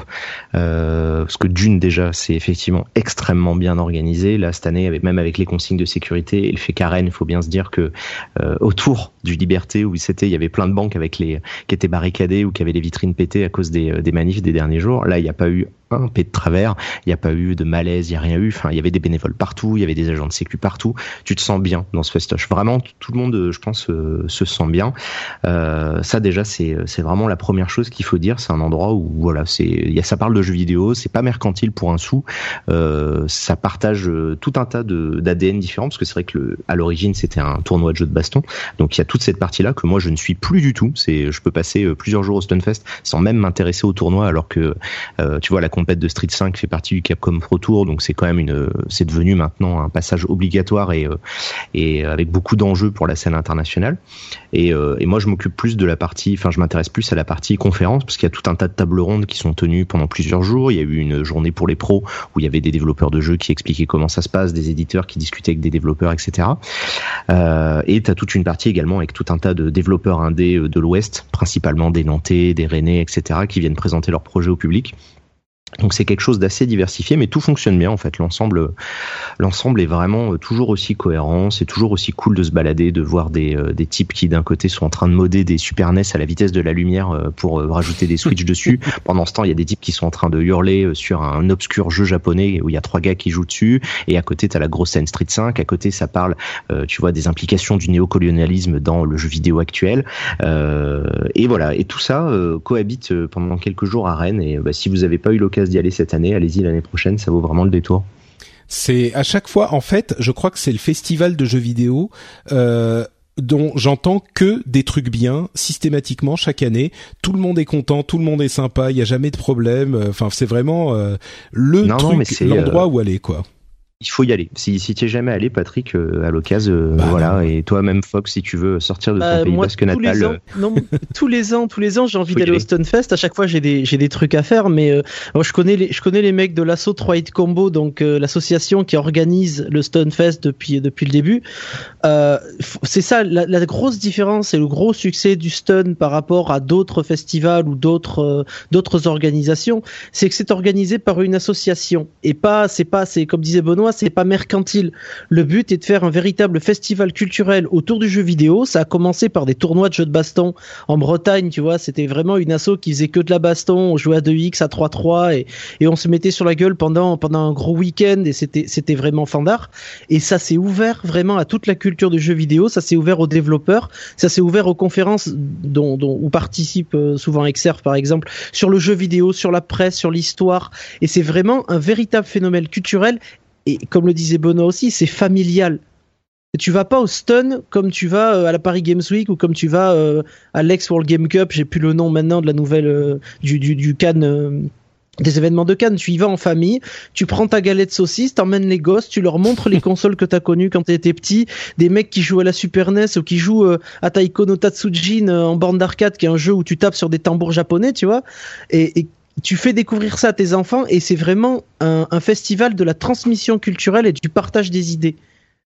Donc Oh c'est ça qui est, mais, qui est euh, fort avec le stun. Si, si Ouais, non, ça vous a bien, pas donné envie là, cool, hein. euh, si ça vous a pas donné vraiment, envie, je sais pas euh, comment on pourra quoi. Ah, et puis euh, ouais, en plus euh, voilà, c'est pas excessivement cher. Euh, bon, faut quand même prévoir d'avoir ses places à l'avance parce que là, il y avait des files d'attente où tu pouvais passer plusieurs heures avant d'avoir le droit de rentrer dans le salon parce que du coup, il y avait un quota de gens euh, au même endroit euh, pour des raisons de sécurité et du coup, c'est bien parce que tu as de la place dans les allées, tu peux venir parce que c'est pas très très grand. Mais par contre, faut ouais, faut prévoir de venir un peu à l'avance si vous voulez rentrer le samedi quoi. D'accord. Euh, Bon, D'ailleurs, bah. euh, je sais pas, euh, on aura peut-être des chiffres cette année, mais euh, va peut-être falloir qu'ils commencent à envisager de s'agrandir encore, alors qu'ils avaient déjà réussi à s'agrandir euh, en allant aux libertés il y a trois ans, parce que le, on a l'impression que d'année en année le succès continue quoi. Bah, c'est vraiment un festival dont j'entends de plus en plus parler. Effectivement, il y a quelques années, c'était hyper confidentiel. C'est genre ah, le stun, c'est ce week-end où euh, les mecs font des tournois de, de jeux de combat. Et puis euh, chaque année, on en entend parler un petit peu plus. Et le Ah, et puis là maintenant, je te dis, il y a le euh, Capcom Pro Tour, donc euh, Mm. enfin maintenant ça, Joueurs japonais qui sont ouais venus, c'est ça, t'as euh, tous les joueurs ça, asiatiques ouais. qui sont venus, qui sont invités, euh, c'est payé, etc. Puis les mecs, ils aiment venir. Hein. C'est, Ah ouais, je, ouais, je, j'entends. je- je repense à il y a cinq ans en fait, il y a un joueur japonais très connu qui s'appelle Eita. Euh, Eita-san qui est venu à l'époque pour le stun, mais c'est, je te parle de ça il y a 5-6 ans, tu vois, il est venu pour Street 4. Le mec, il a passé un week-end formidable. Vraiment, il s'est éclaté avec toutes les assos françaises qui étaient venues. Euh, il a fait des tournois. Euh, il est rentré au Japon et il a dit bon les mecs l'an prochain, faut que vous veniez en France. On fait Cannes et on fait le Stunfest.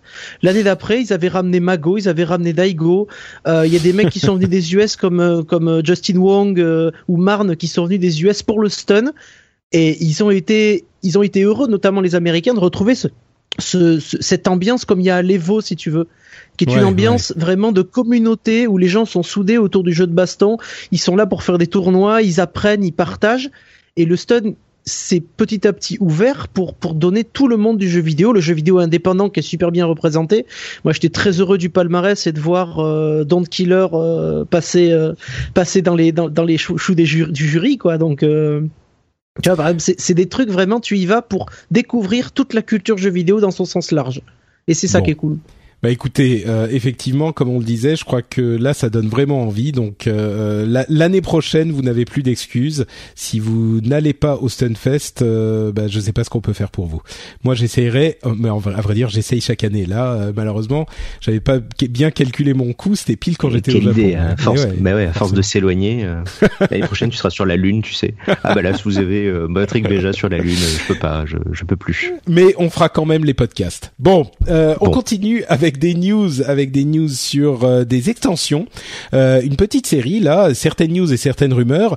Euh, D'abord, Blood and Wine, l'extension, euh, c'est la première extension payante, si je ne m'abuse, de Witcher 3, euh, qui ajoute Non, non, un c'est la deuxième. Ah, c'est la deuxième, suis-je bête Bah, ouais, ouais, euh. Hearts of Stone était payant déjà. D'accord. Euh, et donc là, elle ajoute euh, une énorme zone euh, de, de, de, de taille hyper conséquente. Enfin, c'est toute une euh, nouvelle partie du jeu.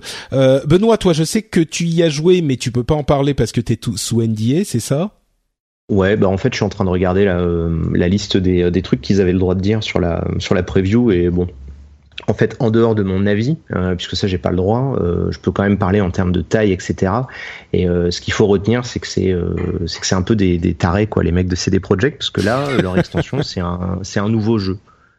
C'est-à-dire que n'importe quel jeu sortirait avec la même taille, la même envergure, la même qualité d'écriture, par rapport à ce qu'on peut voir dans les vidéos et les previews, ça n'a rien à voir avec mon avis personnel, euh, cher, chers amis polonais. euh, c'est, euh, ça serait des jeux qui seraient directement encensés par la critique. Et là, en fait, c'est juste une extension. Donc c'est, euh, c'est vraiment de la démesure. Euh, c'est très gros. T'as une zone qui fait à peu près la moitié de la zone principale du jeu d'origine. on rappelle que le jeu d'origine, c'est quand même 60-70 heures de quête minimum. donc là, ils annoncent 30, 30, 40 heures à peu près de jeu pour une extension qui est vendue 17 balles avec toute l'intérêt interface qui est complètement revue, des nouvelles armures, des nouvelles armes, euh, des niveaux qui sont repoussés, enfin bref. Voilà. Sans, trop m'avancer, je peux vous dire que c'est quand même cool. D'accord. Ok, bon, donc voilà, ça, ça sort euh, quand? C'est c'est quand déjà? Euh, bah là, le, jours, le 30 ou le 31, euh, je crois que c'est le 31 mardi prochain, ça sort. C'est ça. Ouais. Euh, donc voilà, si vous avez aimé Witcher 3, bah a priori peut-être que vous pourrez vous y replonger. Au moins, regarder les reviews qui arrivent bah, le lendemain de la sortie de cet épisode. non, les les previews, elles arrivent demain, enfin du coup le 25. Ouais. C'est ça. Euh, The Division, il y a aussi euh, l'extension qui arrive bah, aujourd'hui. Euh, nouvelle ah, incursion. Ouais, c'est ça. Il y a une nouvelle incursion. Il y a des, des nouveaux mobs, euh, enfin des named quoi, des, des mobs euh, nommés. Des mobs nommés, ouais. C'est ça. Les high value targets en anglais. Il y a un nom au-dessus de leur capuche, c'est ça? Un truc. C'est ça. Il y a un nom au-dessus de leur. Enfin, la capuche, c'est seulement si t'es à bas niveau. Après, ils ont des masques à gaz et après, ils ah ont des casques. donc, donc voilà, une nouvelle extension. Tu des racailles qu'au début du jeu, mon cher Benoît. ouais, ouais, ouais, bah, je suis pas allé assez loin. Euh, ah ouais, bah, je, je suis allé ils au ont jamais de visage, ni de couleur de peau, ni d'origine, on si, est si, d'accord. Si, si, si, si, au début, au ah, début, des fois, tu vois des morceaux de peau. Bah sur les cap sur les encapuchonnés, donc les, les raiders, au début j'avais un souci parce que je voyais des mecs toujours habillés pareil. Et je me disais c'est quand même un peu raciste parce que j'ai l'impression qu'il y a que des blacks en capuche. Et au bout d'un moment, quand t'avances, en fait, tu te rends compte que, ça... tu vois des mecs en capuche, c'est toi qui assumes qu'ils soient. Non, non, non, non, non, il y avait que des blacks avec des gros accents de black euh, en version US. Je disais, mais c'est pas les mecs, vous abusez. Et après, il y avait que des, des, des tolards tatoués, on aurait dit des portoricains, tu vois. Je sais, mais les mecs, euh, faut, faut, faut quand même. Il y a un article, justement, je sais plus si c'est Polygon ou si c'est. Je crois euh, que c'est sur Polygon, ouais c'est sur Polygon qui disait que le jeu était raciste. Et en fait, quand tu fouilles un petit peu, tu te rends compte que euh, c'est juste que les mecs, ils sont juste sales pour beaucoup et t'as l'impression qu'ils sont métis ou machin. Mais tu vois rien, tu vois juste les mains et un peu le visage derrière la capuche, un peu comme, enfin, c'est des rioters, quoi. C'est juste des, des, mecs qui sont là pour tout brûler. Mais, c'était, non, mais c'était un article intéressant. Ouais, bah, bah non, bah, je l'ai trouvé super intéressant parce que je, alors s'il y a bien un jeu que je déteste, c'est, je, je l'aborde par tous les pores de ma peau. Ce jeu, c'est, c'est une honte, mais euh, c'est, c'est ouf. Ah bah ouais, non mais c'est ouf. Say hello to a new era of mental health care. Cerebral is here to help you achieve your mental wellness goals with professional therapy and medication management support. 100% online. You'll experience the all new Cerebral way an innovative approach to mental wellness designed around you. You'll get a personalized treatment plan from a therapist, prescriber, or both in a safe and judgment free space. Your cerebral therapist or prescriber will outline a customized plan with clear milestones along the way so you can get to feeling your best. With Cerebral, you're not alone in your mental health journey. We're here to empower you to live a fulfilling life. So take that first step towards a brighter future and sign up today at cerebral.com slash podcast and use code ACasts to get 15% off your first month. Offer only valid on monthly plans. Other exclusions may apply. Offer ends July 31st, 2024. See site for details. Hi, my name is Danny Pellegrino from Everything Iconic, and I'm excited to talk to you about Club Med.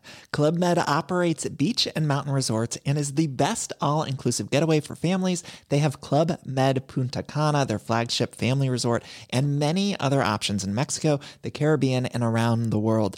Club Med are the pioneers of the all inclusive concept, which is the best way to vacation. Great for families, groups, or even solo travelers looking for land and water sports, delicious food, and a place to make unforgettable memories. Visit clubmed.us, call 1 800 Club Med, or your travel advisor.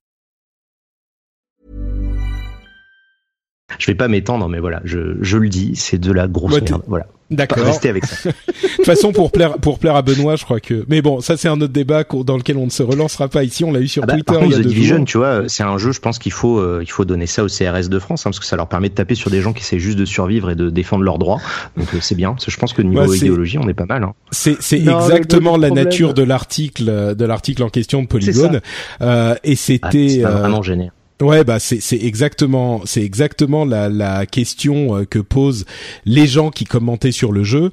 Euh, moi je moi je pense que les les types ils ont juste fait un jeu, ils ont pas pensé à ce genre de truc, ce qui est malheureux hein parce que je pense qu'il y a beaucoup de choses auxquelles il faut penser aujourd'hui c'est mais une euh, licence- C'est une licence Tom Clancy, donc de toute façon, la licence Tom Clancy est fondamentalement euh, militariste, d'opinion euh, républicaine, voire un peu trop droitiste à certains endroits. De- Ouais, je là, parle le de- contexte, de- je pense, a le, hein. le contexte, mais le contexte, c'est le, le- la loi qui est appliquée dans The Division est une loi qui a été appliquée euh, par créée par George Bush après le 11 septembre pour le maintien du gouvernement en cas de de wipe total du gouvernement et de donc de maintien des infrastructures légales, si tu veux. Après, c'est c'est abordé dans un sens qui est intéressant puisque c'est abordé où tu es un one man army qui doit euh, tu, tu, tu, tu distribues de la liberté euh, avec du, du 752, du 762, du 556, des grenades, de la liberté à l'américaine, donc avec des grosses explosions et des bastos. Mais euh, le- jeu lui-même, hormis ce, ce, ce truc-là, au niveau du gameplay, il est sympatoche. En solo, tu fais les 30 premiers niveaux. C'est quand tu arrives en, en endgame que ça devient relativement insupportable, surtout si tu dois jouer en Dark Zone. Même si ça s'améliore petit à petit, pour moi c'est déjà trop tard. Hein. J'ai fait le guide à l'époque, euh, je me suis arraché les cheveux en attendant des updates que j'ai pas eu, des exploits que je voulais pas marquer parce que ça pétait complètement le jeu. Et là, j'ai plus envie d'y retourner. Clairement, j'ai plus envie. J'attendrai vraiment euh, un, un- qu'ils refassent le netcode déjà, ce serait 2? bien. Non, non, faut dire, je, je suis, alors, Benoît pourrait te dire que je suis relativement sadomaso sur les jeux, mais faut pas pousser quand même. Non. Bon, alors en tout cas, en tout cas, il y a une nouvelle extension qui arrive, euh, qui qui arrive bah, aujourd'hui. Donc, euh, si vous êtes intéressé par The Division, je pense que vous serez intéressé par cette extension. Euh, et puis il y a aussi l'extension de Fallout 4 dont on a eu des rumeurs. Euh, visiblement, euh, ça s'appellerait Far Harbor. C'est ça? C'est ou c'est le nom de la zone je crois d'ailleurs. Et elle est sortie Far Harbor là. euh, Normalement, à l'heure où vous hier écoutez, elle est ou- sortie. Ouais, ouais, Elle est sortie Ah d'accord, normalement hier, que c'était hein. une- D'accord, vous voyez, c'est à Il y avait quel une point j'ai vidéo suivi. de notre collègue euh. Gotoz qui nous montrait des nouveaux bugs, c'était très drôle parce que c'est un moteur. Bethesda, donc c'est pété. Euh, donc si vous avez aimé Fallout 4 et je sais que vous êtes nombreux, bah voilà, vous pourrez vous amuser dans Far, Far Harbor aussi. Euh, et il y a des rumeurs d'une extension de Destiny qui serait une euh, grosse extension qui arrive à la fin de euh, de l'année. Non, pas à la fin de l'année, à, à l'automne. on Oui, va oui, à la fin de l'année, vers l'automne. Automne, Oui, normalement, ça. ça. devrait être septembre, quoi. C'est comme pour euh, The Taken King, là, c'est Rise of Iron, de- la Rise of Iron, pardon, qui est Donc, donc, euh, la levée de l'acier ou l'éveil de l'acier. Et euh, c'est une image qui a été leakée euh, il y a quelques semaines, il y a genre 15 jours à peu près. Euh, on voit juste un énorme chevalier avec une armure de style un peu euh, médiéval, euh, je euh, crois. techno et euh, Je sais Voilà, plus lequel c'est, mais c'est le lord du, le, le type qui s'occupe du PVP en fait. c'est ça, c'est ça. Et, et- il a une banner immense, euh, donc un étendard de ouf. ça. Donc euh, bon, il n'y a pas grand grand chose à, à savoir. On savait déjà qu'il y aurait une extension sur Destiny euh, et, hum, et bon, je suis sûr que vous avez tous détesté Destiny parce que vous détestez tout. Mais euh, moi, j'ai Euh, non, alors j'ai j'ai joué beaucoup. J'ai vachement moins détesté Destiny que ce que je déteste The Division. Hein. ah bon, alors sur l'échelle de détestation de d'Exerve, il est plus bas. Euh, mais ouais, mais c'est j'aime pas, j'aime pas trop, j'aime moins. Bon, c'est pas mal. euh, ah, pas- et c'est en mais il a- fait il a pas tort. En fait, c'est j'aime pas, j'aime pas trop, je déteste ou euh, Dark Souls. Voilà, c'est ça. Ah, on charrie, ça va, Benoît, ça va. Il y a plein d'autres jeux qu'il aime. Bah, là, vous m'entendez, regardez, tellement je suis vexé. Ouh là là là là. Mais euh, ça parce donc, que t'es en colère. Oh non, Mais- euh, pff, donc, donc Destiny, qu'est-ce que je disais? The Taken King, euh, The Taken King, c'était vachement bien. Donc j'espère que la prochaine extension euh, réussira à faire aussi bien. Et en tout cas, elle risque de s'appeler euh, Rise of Iron et euh, en, Mhm. bon français dans le texte. Et euh, ça arrivera a priori euh, septembre, on, on imagine, et ça sera sans doute présenté à le 3 Ah, le- dans quelques semaines. Ouais, parce que l'enjeu du coup, ça sera aussi qu'il nous parle de Destiny 2, euh, puisque du coup, forcément, euh, c'est quand même toujours dans les cartons là d'Activision et de savoir, tu vois, comment ils vont faire pour euh, transférer les joueurs, comment ils vont faire pour conserver la communauté, etc. Je pense qu'il y a pas mal de choses euh, qui seront intéressantes à voir à cette 3 là justement. Mais moi, je crois pas qu'ils parleront de Destiny nous 2 parler. en fait. Moi, je crois qu'ils vont Ils ils vont- ils parler vont de cette extension, que le 2 a été décalé et que là, l'extension qui était pas prévue, c'est pour euh, nous faire attendre jusqu'à l'arrivée de Destiny 2 qui sera en 2017, je crois. Bah Destiny écoute, 2, euh, ce sera obligatoirement normalement 2017. euh, Ah oui, non, mais ça, ils ont un plan sur ils- 10 ans, donc. euh, Ouais, enfin leur plan sur 10 ans. euh, Ouais, il a bien Ah, changé. il a hein, été depuis. payé, hein. il est financé le plan, donc il faut qu'ils bossent les mecs. Ils ont pas le choix non plus. Si, si Bungie veut pas qu'Activision les nuke euh, et Oui, les démantèle je crois comme ils ont a- fait avec d'autres studios. Quoi. Ouais, ouais. Enfin, mais euh, mais oui, peut-être qu'ils commenceront à parler du 2. Hein, mais je crois que c'est compliqué de commencer à parler du 2 maintenant s'il est euh, un an et demi avant, tu vois, et surtout s'il y a une extension à vendre avant l'arrivée du 2, tu vois, l'année d'avant. Euh, moi, je crois qu'ils vont beaucoup nous parler de l'extension et, et que le 2, ça sera, ça va passer à l'as, quoi. Mais Alors, on aura peut-être un début de setup pour nous dire que Rise of Iron va nous rajouter euh, des trucs et que ça, ça amènera, si tu veux, le, le plot scénaristique du début du 2, peut-être. C'est Hmm. ouais, juste peut-être, ça. Ça va être un setup. Ce sera intéressant, mais bon. Euh, on a aussi Gran Turismo Sport qui va arriver en novembre. Euh, il était censé y avoir une bêta pour Gran Turismo Sport qui sortirait à peu près maintenant, mais elle a été euh, décalée, enfin annulée même carrément. Euh, Polyphony Digital travaille dur pour sortir le jeu lui-même en novembre. Euh, qui croit qu'il va effectivement ne pas être décalé et sortir en novembre? Moi, je vous Comment avoue que euh, Mais non, mais Gran Comment Turismo, c'est ce une blague maintenant. C'est- je Euh, veux dire, c'est- ouais, un bon jeu. Hein, pas- Si vous voulez vous bon. convaincre que Gran Turismo Sport c'est pas un jeu à attendre, vous regardez la vidéo euh, du trailer de gameplay, vous rigolez très très fort euh, de voir que c'est toujours les mêmes euh, les mêmes soucis que ce qu'on avait euh, reproché à l'époque de Gran Turismo 6. Et puis si vous êtes sur PC, vous attendez tranquillement euh, Forza 6 Apex ou vous ressortez Assetto Corsa ou vous attendez éventuellement des, des Project Cars 2 ou quoi. Mais bon, Gran Turismo maintenant c'est devenu une blague malheureusement. C'est euh, C'est- plus triste, que hein. de ce que c'était cette série. C'est vrai que c'est assez euh, bon. On va pas juger euh, Gran Turismo Sport avant qu'il soit sorti, mais c'est vrai que euh, sur les derniers épisodes, tu il y a eu- parlais tout à l'heure. Tu parlais tout à l'heure de signe positif en disant il y a 10 millions de joueurs sur euh, la bêta de Overwatch et là ils nous disent juste que bon bah on vient de vous présenter, on vient de vous annoncer le jeu, on vient de vous présenter la date de sortie, l'édition collector et euh, on vient de vous montrer le premier trailer de gameplay et le lendemain on vous annonce que finalement il y aura pas de bêta. bon, Voilà. disons que ouais, pas un bon ouais. signe. Non, c'est sûr, c'est sûr. Mais mais moi, ce qui me ce qui m'attriste le plus, enfin, à vrai dire, il y a plusieurs facteurs. On en parle souvent, mais le, le style euh, jeu de course, c'était un truc auquel tout le monde jouait avec Gran Turismo justement 1 et 2 et même 3 euh, il y a 15-20 ans. Euh, et, et le style jeu de con, jeu de course est quand même devenu beaucoup plus confidentiel. Il y a des Forza et des Project Cars et des trucs comme ça qui restent populaires mais qui ne sont pas les trucs auxquels tout le monde joue. Euh, à l'époque, c'était vraiment euh, tout le monde y jouait quoi. Mais en plus de ça, enfin, c'est vraiment Gran Turismo, c'est le symptôme du euh, je vais pas dire du pire, mais enfin des problèmes des jeux japonais, c'est que le- changer leur approche de d'un jeu, c'est hyper compliqué. Quand ils ont un truc qui marche, à de rares exceptions près, ils vont te ressortir exactement la même chose systématiquement jusqu'à ce que la franchise soit enterrée quoi.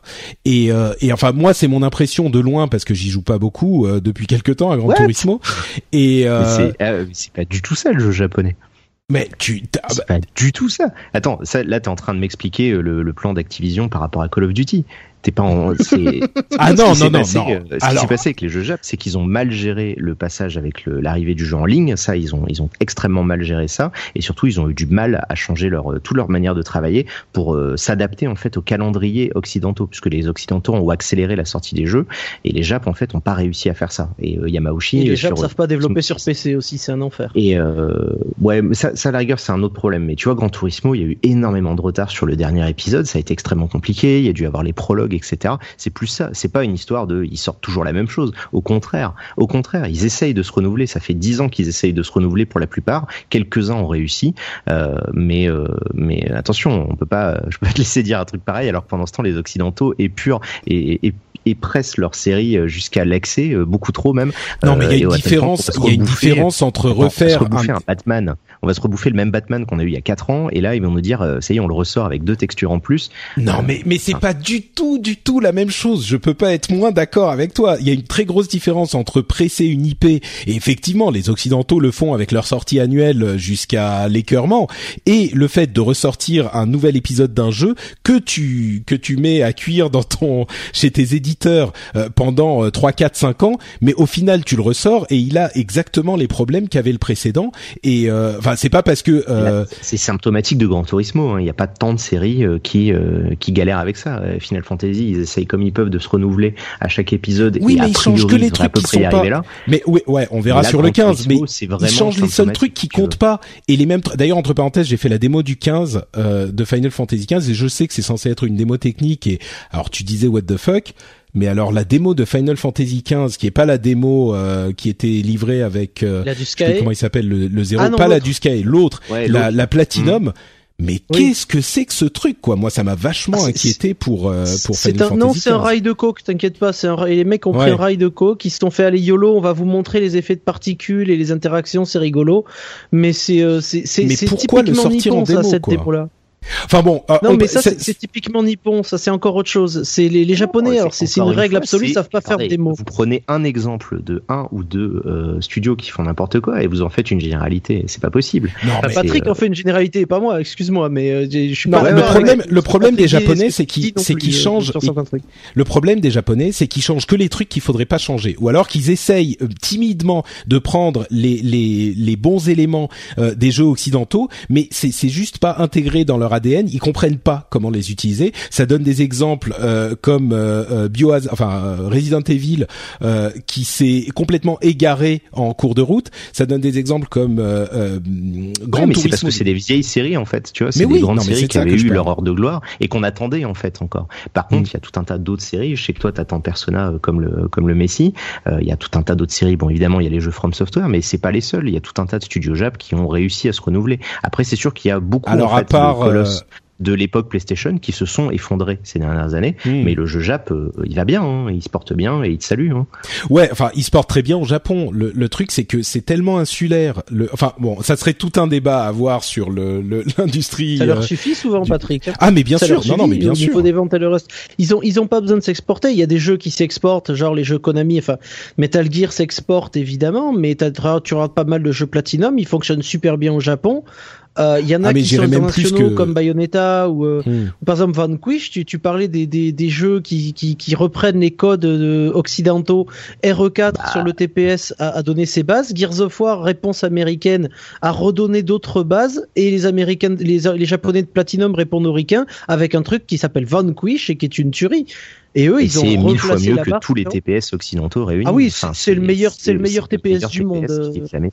Non, mais je suis pas en train de dire que les jeux japonais sont mauvais. Euh, je, je suis pas en train de dire que, au contraire, il y a. n'arrivaient pas à intégrer les codes occidentaux. Tu prends Vanquish, moi je fais, moi je pour 4 heures et tu vas voir. Ce que je dis, c'est que les jeux japonais et les développeurs japonais n'arrivent pas à se renouveler. Quand ils prennent une IP, ils font le même truc systématiquement jusqu'à ce que les, ils comprennent que les gens n'en veulent plus, n'en veulent pas, que ça n'évolue pas avec. Euh, évidemment, c'est pas sur euh, deux ans, euh, c'est pas de Dark Souls 1 à Dark Souls 3. Moi, ce dont je parle, c'est des, des, vieilles séries effectivement comme Gran Turismo qui ne réussissent pas à évoluer et c'est typique du Japon euh, au-delà du jeu vidéo, c'est des, des séries qu'ils n'arrivent pas à... Ahurissant. Qu'est-ce qu'il y a exemple, c'est complètement donne-nous un exemple là-dessus. En fait. Attends, Ubisoft est en train d'arrêter Assassin's Creed parce qu'ils se rendent compte qu'ils sont en train de faire n'importe quoi avec. Les mecs, ça fait un peu 5 ans qu'on leur dit. Hein. Ça fait des années que ça leur dit et que la presse en fait était infoutue de noter leur jeu correctement. Ils se sont tous donné le mot pour Unity de le descendre alors qu'il était peut-être pas si mauvais que ça. Et euh, mais il y a eu un passe droit en fait pour les jeux occidentaux, mais ils font exactement ce que tu es en train de décrire. Je suis pas du tout d'accord. Non, il y, a une, y a une différence, il y a une énorme différence entre refaire la même chose et le truc plaît et les gens aiment bien et même si c'est pas hyper inventif et continuer à faire un truc qui se vend pas. Il y a des, il y a une énorme différence. Enfin ou qui se vend pas ou qui qui est qui est. Enfin je sais pas. Les Assassin's Creed Effectivement, sur euh, euh, Unity, bah, il s'est quand même pas mal vendu et franchement, il était pas mauvais comme tu l'as dit. Euh, Victory, je sais plus comment il s'appelait, le truc en Angleterre. Bon, là, c'était un autre problème. Effectivement, il y avait de, de, gros soucis et le gameplay était pas parfait. je suis tout à fait d'accord. Il y a des gros problèmes de gameplay. Ils ont pas corrigé les trucs qui allaient pas, mais il y avait quand même des trucs qui allaient très bien. c'est c'est pas parce que ils refont le même jeu systématiquement que tout à coup ils devraient s'arrêter pour faire autre chose. Ils devraient améliorer peut-être, mais le fait de refaire le même jeu, si le jeu est bien, bah euh, ok, pas de problème, tu peux continuer à faire le même truc. Le problème dont je parle avec les japonais, mais le truc c'est qu'on s'en fout des chiffres de vente, c'est pas ça qui non, est intéressant. mais c'est pas, c'est bah, d'une part, euh, si, il y a quand même un petit peu de ça qui est important aussi, mais euh, ce que je veux dire, c'est que les japonais, ils font des trucs qui marchent bien à un moment, et quand le jeu, le gameplay n'est plus adapté aux, euh, aux envies, aux besoins, au code, au, au design euh, qui évolue sur 5, 10, 15 ans, ils n'arrivent pas à euh, changer cette base qui a marché il y a 10 ou 15 ans. Et à mon sens, c'est de ça que souffre Gran Turismo. Peut-être que le sport euh, euh, fera évoluer le l'IP suffisamment ah pour arriver à un truc. Sport, ça va être une soupe, c'est de la soupe, c'est annoncé. Non mais en fait, moi, ce qui me fait halluciner, c'est que tu as la vision du jeu de l'industrie japonaise de 2006. T'as l'impression que plus suivi en fait et tu t'es pas euh, tu vois t'as pas vu en fait comment ils se sont remis en question comment ils ont retravaillé des choses comment Square Enix est, euh, est devenu un des un des gros éditeurs en rachetant plein de studios occidentaux. Enfin le, le jeu Jap a vraiment changé. Il n'est plus dans cette ce que tu disais là on serait il y a 10 ans je t'aurais dit oui t'as entièrement raison bravo. Mais euh, aujourd'hui c'est plus du tout ça hein. il y a qu'encore quelques quelques mauvais élèves comme Capcom Yamauchi avec Gran Turismo et puis à la rigueur Final Fantasy parce qu'ils arrivent à, ils arrivent pas trop à savoir ce qu'on en faire. Mais tous les autres ils vont ils vont très très bien Hein.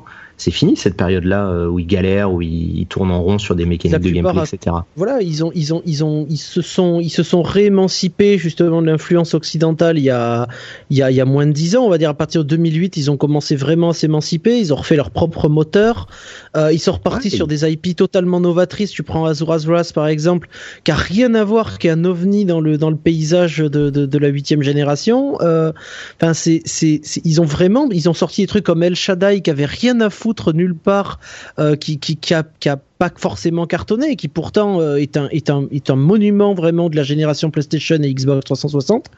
Non, euh, ils se sont renouvelés, ils se sont renouvelés vraiment. C'est fini, beaucoup plus, beaucoup plus que les beaucoup plus malheureusement que les Occidentaux, ou bah, depuis 2009-2010 eux ils vont le bouffer. Et j'attends que ça parce que là tu vois bah l'annonce d'Assassin's Creed euh, moi depuis Assassin's Creed 2 en fait enfin depuis euh, Revelation j'attendais qu'Assassin's Creed meure ou parte en pause pour travailler.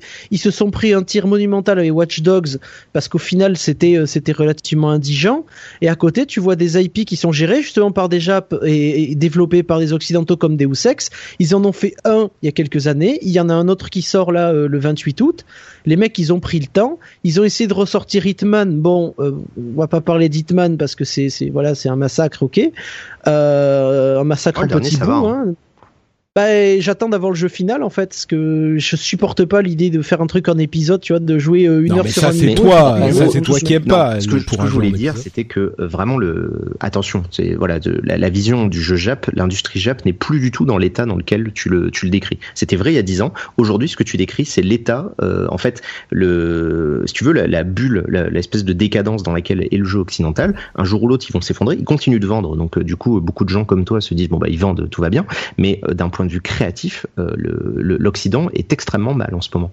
Ils sont vraiment très très mal. À l'exception peut-être de CD Projekt et quelques indés, les gros studios sont en recherche, euh, enfin, en, remise en question profonde, parce que Activision a du mal. Euh, ils sont en train de se faire défoncer et ils sont obligés de ressortir le Modern Warfare pour pouvoir vendre leur prochain Call of Duty. Mass Effect a été non, retardé mais c'est pas du côté de Call of Duty. C'est pas du côté, du côté de Call of Duty que tu vas chercher de de, de l'innovation euh, dans le jeu occidental évidemment.